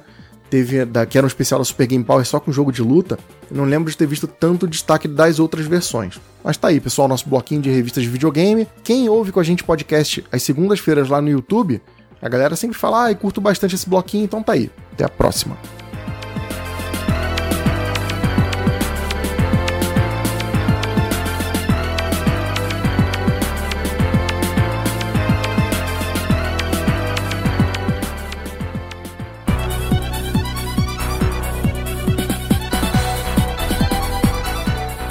Bom, falamos de Darkstalkers aqui, mencionamos até um pouco a mais, um pouquinho do, dos jogos seguintes que rolou e tal. E os, tinha 20 aí me mandando mensagem, vocês não falam mais de jogo de luta? A gente não tinha falado esse ano ainda de jogo de luta. Isso prova que o Wade não é esse ditador que o pessoal fala, não, porque o Wade é muito fã de jogos de luta. Provavelmente, se ele fosse escolher as pautas sozinho, ele, fa ele falaria só jogo de luta. Ou bem mais, né? No caso. E, e esse aqui nem fui eu que sugeri também, hein? Levantaram a bola, eu só topei. É, eu, eu, achei interessante, foi sugestão minha falar dele, porque a gente tá devendo um episódio de Street Fighter Alpha. Então é bom dar aquela introduzida, falar direitinho do, do jogo que veio entre esses dois aí. E a gente ia acabar mencionando Darkstalkers quando eu falasse Street Fighter Alpha uma coisa ou outra. Então tá embasado aqui. Agora a gente parte pra coisa boa, né, gente? Tem Street Fighter Alpha. É isso? Tem o X... Quer dizer que isso aqui é ruim? É, não, mas assim, digo boa no sentido de que o pessoal idolatra até hoje e, e, quer, e quer, quer ouvir episódio e tal. O pessoal pede muito Street Fighter Alpha. O próprio X-Men Children of Aeron também, a gente pode falar. Falta falar de SNK Art of Fighting, antes de falar de finalmente de King of Fighters. A gente não falou de Samurai Showdown ainda aqui também. Então vamos dar uma atenção para jogos de luta, hein? Vamos, vamos nos comprometer com a galera aqui, porque precisa, hein? Pô, eu agradeço, atenção, muito obrigado. ah, então tá bom, ficamos por aqui, gente. É Show. isso. Tchau!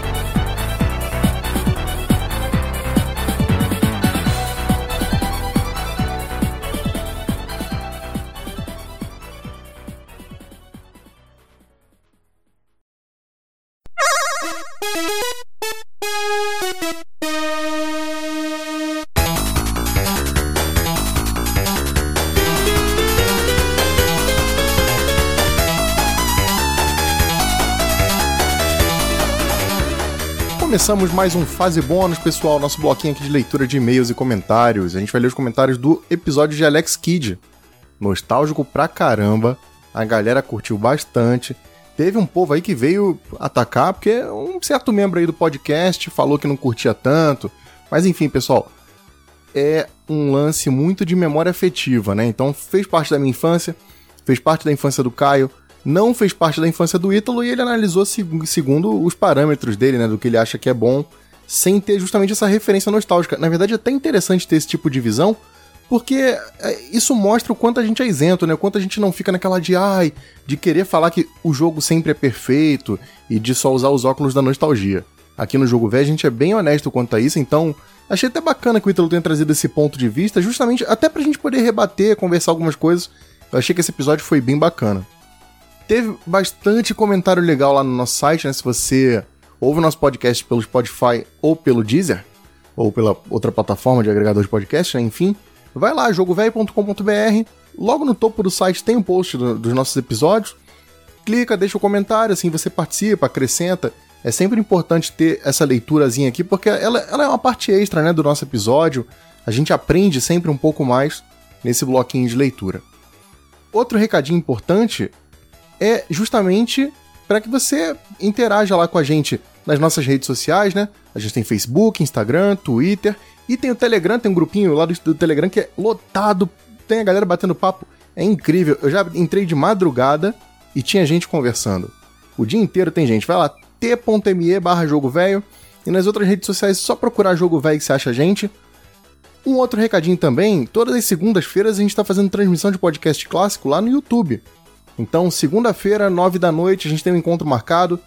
É um podcast mais antigo nosso, porque a gente está tentando apresentar o nosso programa para outras pessoas, mas ao mesmo tempo a nossa equipe fica ali no chat, bate um papo, traz um pouco de informação de bastidores, às vezes rola um spoiler. Então vai lá, toda segunda-feira tem, a próxima segunda-feira já está marcado. 9 horas da noite, vai lá bater um papo com a gente. Beleza? Então vamos aqui para a leitura de comentários.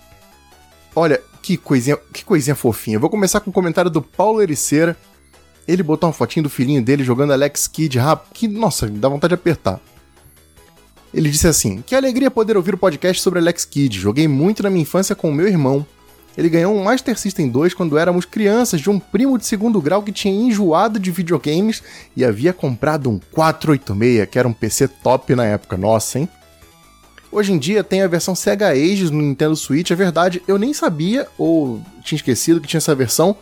Inclusive o próprio Flávio me deu esse toque, valeu Flávio eu tô para comprar porque ele disse que tem modos extras e a gente nem lembro se a gente comentou isso no episódio.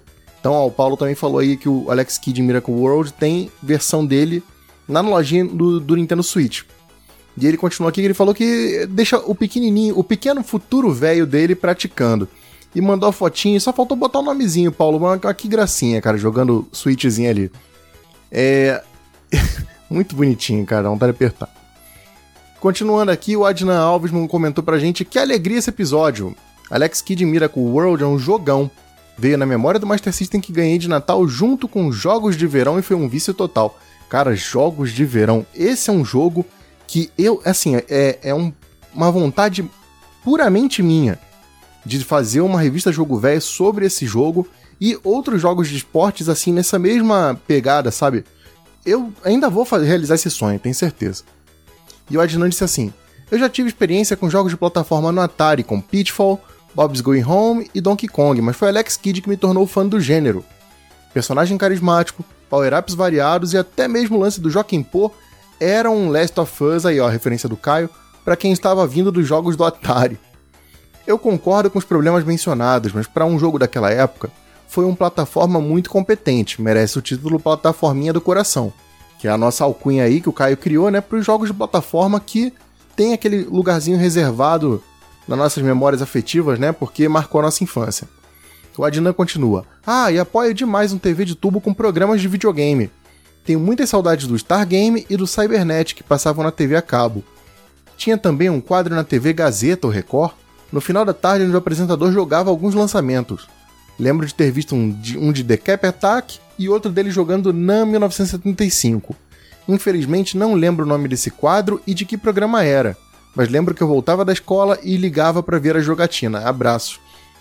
Adina, eu também não lembro desse bloco. Pode ser que o Caio lembre, ele era mais, tem mais essas memórias assim de programas de TV aberta e tal. Eu não via tanta TV quanto ele. Pode ser que o Caio lembre. Mas esse episódio de programas de videogame em geral, né, fazendo um apanhadão, me interessa muito, até porque é um tema que ve... a gente não vê ser tão abordado. Eu vou levantar a pauta para ver se rola aí para nossa listinha de 2021. Abração, Adnan. Continuando aqui, ó, o Leandro, Leandro, Leandro Pereira lá do Ergo Fermata, mandou pra gente aqui. Joguei demais mesmo esse jogo e terminei quando era criança sem usar os itens, ó, isso aí é firmeza, hein? Hoje eu não consigo jogar de tão ruim, acho que ele quer dizer que ele deu uma piorada aí com o passar dos anos. Normal, Leandro, tamo junto. A gente ficava tanto tempo no jogo que descobrimos que você poderia segurar o botão direcional para a esquerda e ligar o videogame. Você esperaria a tela de abertura passar e continuava segurando ele ia começar a jogar sozinho. Na tela da moto, ele bate e morre. Era bobo, mas a gente se orgulha de ter passado essa informação pro hotline da Tectoy. Cara, eu não sabia dessa dica. E, inclusive, quando eu li o comentário do Leandro, eu falei, pô, vou testar. Acabou que passou batido, assim, como sempre, a memória RAM. A gente tá ficando velho, esquece. Mas eu vou testar essa dica do Leandro. Se alguém testar e funcionar, deixa aí no comentário pra gente. Abração, Leandro. Agora o Alessandro Silveira, ó, até o nome dele é parecido com o nome do Alex Kidd. Alex Kidd foi o primeiro jogo que eu terminei na vida. Passei semanas aprendendo os padrões dos inimigos, das partidas de Joaquim Pô e da ordem dos itens de interrogação espalhados pelo jogo. E depois de muito, mas muito tempo e morte, raiva e desespero, eu finalmente consegui derrotar o último chefe. Antes de fechar, aconteceu uma coisa engraçada. Sem saber como era o desenrolar da história, eu já saí gritando pela casa logo após a última luta, chorando e chamando meus irmãos. Quando voltamos para frente da TV, eu percebi que o jogo não tinha terminado e fiquei meio assustado. Peguei o controle e continuei a jogar e aprendi que ainda tinham coisas para fazer até finalmente fechar o jogo. Morri logo em seguida e perdi minha única vida. Fui do céu ao inferno em menos de 5 minutos, mas isso não tirou o brilho de ter jogado esse clássico da SEGA e que ganhou um lugar eterno no meu coração. Parabéns por esse episódio maravilhoso e Ítalo, ainda estou surpreso e chateado com você. Cara, é. faz parte. Esse, esse lance que vem depois da batalha contra o Junken, realmente aquilo é, é muito interessante, né? Porque você pega um item durante o jogo que te ensina os padrões que você tem que usar para essa última parte. Mas é uma coisa que, como é, é, é, um trecho único né, no jogo que exige isso de você, você olha, haha, desenhinhos, não sei para que serve. Não sei se bate na sua cabeça de falar, acho que vou anotar isso porque vai ser útil em algum momento. Aí você vai lá na frente, derrota o Junkin e tipo, putz, agora eu sei para que servia, né? Enfim. Alessandro, valeu pelo comentário, cara. Volta sempre aí, não fica chateado com o Ítalo não, porque faz parte, né, cara? Faz parte. É, vamos lá, continuando aqui, ó. Falando, já que a gente tá falando do Ítalo, o Fábio Pacheco Alcântara comentou. Grande Ítalo, eu lhe entendo, eu também não sou fã desse jogo do Master, Gostei dos jogos lançados para o Mega Drive. O personagem em si, desse eu adoro. Uma pena não ter feito, não ser feito mais nada dele de seu universo. É, Fábio, o Alex Kidd ele teve participação, teve cameo, né, no, nos jogos de corrida do Sonic recente, no All-Star Racing. Eu acho que é pouquinho, né? E teve também dele. É... Agora vai, vai ter, né? O remake, na verdade, está para 2021. Segundo ali a página do Steam, do próprio perfil do jogo, que é o Alex Kidd Miracle World DX é pro começo de 2021. Vai que isso dá uma animada na SEGA, né? Eles decidem voltar com o jogo. Uma diquinha bacana, isso a gente fez um post lá no nosso site. O Dado Almeida, que é o ilustrador, que é o criador né, do, do, do visual atual do nosso mascote, o velho, ele tava fazendo live, começou a fazer um rabisquinho de Alex Kidd, ficou empolgado com aquilo, começou a animar e criou um fangame.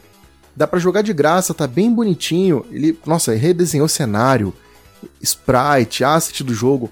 Um negócio super fofinho. Ele fez um joguinho numa pegada mais puzzle, assim. Não tem soquinho, não tem Joaquim Pô. É um, é, é um plataforminha com elementos de puzzle. Muito fofinho. Se você é fã do Alex Kidd, vai lá no jogo velho, tem um postzinho. Eu não lembro de cabeça o endereço do dado, mas tem a notícia lá no nosso site. Vai lá jogar que é incrível, incrível. Valeu, Fábio. Muito obrigado.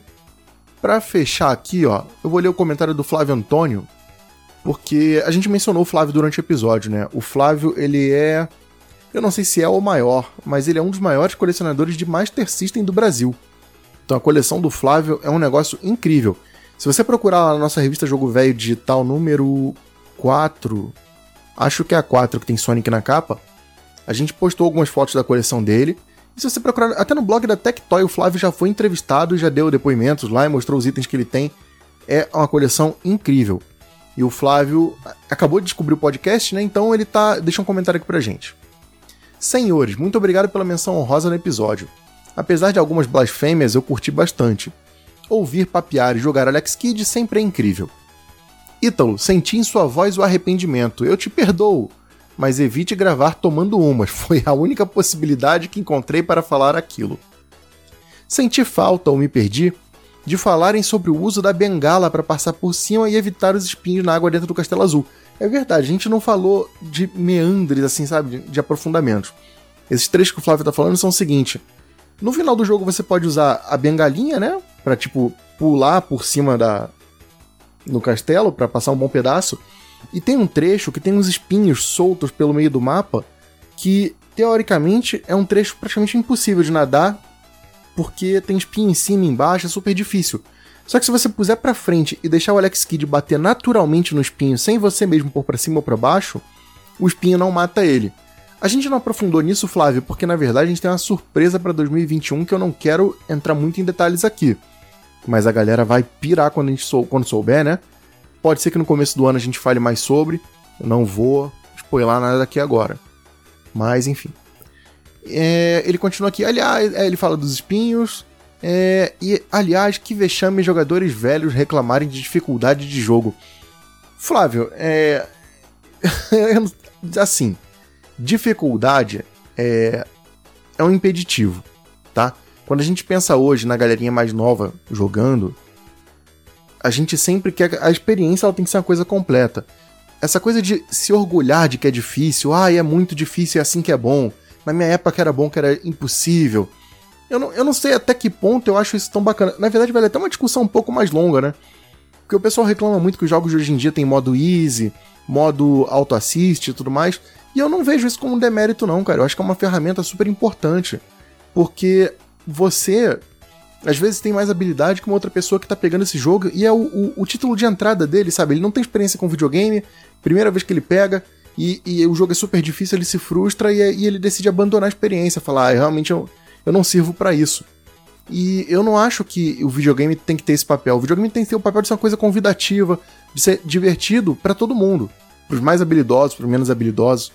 Então a gente reclama de dificuldade hoje em dia, claro, né, falando de ontem, reclama olhando para trás falando, se os jogos de antigamente fossem mais fáceis, ou se eles tivessem níveis mais acessíveis alguns jogos, talvez mais pessoas jogassem, entendeu? É nesse ponto que a gente reclama da dificuldade, pensando como um título de entrada para uma pessoa que nunca jogou, tá? É, essa discussão acho que ela vale um episódio um dia. Eu vou conversar com o Caio, com o Ítalo, com a Sora, ver se rola um papo sobre isso um dia. Eu acho que essa coisa da dificuldade, desse orgulho de que, meu Deus, Ninja Gaiden e Onoid eram muito difíceis, isso era maravilhoso, hoje em dia o jogo é tudo fácil. Eu não concordo muito com esse ponto. Eu acho que isso é um, é um demérito, na verdade. Mas enfim, o Flávio continua aqui. Na versão Sega Age para Switch tem uma modalidade de jogo diferente, que é como a corrida do Petcopter, foi o que eu falei no começo aqui da leitura, né? Foi até o Flávio que deu essa dica. Onde o objetivo é passar de fase no menor tempo. E aí ele mandou uma foto de que ele tá em 11 lugar no ranking mundial da corrida de Petcopter do Alex Kidd. Ô Flávio, compra o jogo para mim de presente, que eu vou competir contigo nessa lista aí. Valeu, muito obrigado e até a próxima. Vamos ver se tem mais algum comentário para ler. Eu já li um montão, né, hoje. A leitura tá longa, o Kai vai me matar. Eu vou ler aqui o do. Do Picareta Manco, para fechar bem, porque foi um comentário curtinho. Ele disse assim: Como assim o fantasminha é a morte? Eu sempre vi uma cabeça de morsa com os dentões tu e tudo, enganado desde 89. Cara, cabeça de morsa. Gente, mas alguém viu uma cabeça de morsa aí? Manda por favor mensagem pra gente nas redes sociais se você viu uma cabeça de morsa no lugar da mortezinha lá do, do Alex Kidd. Picareta, muito obrigado pelo comentário. Espero que você volte sempre. Bom, pessoal, é isso. Já tá bem longo. O Caio vai me matar. Então vou ficar por aqui. Tchau, tchau.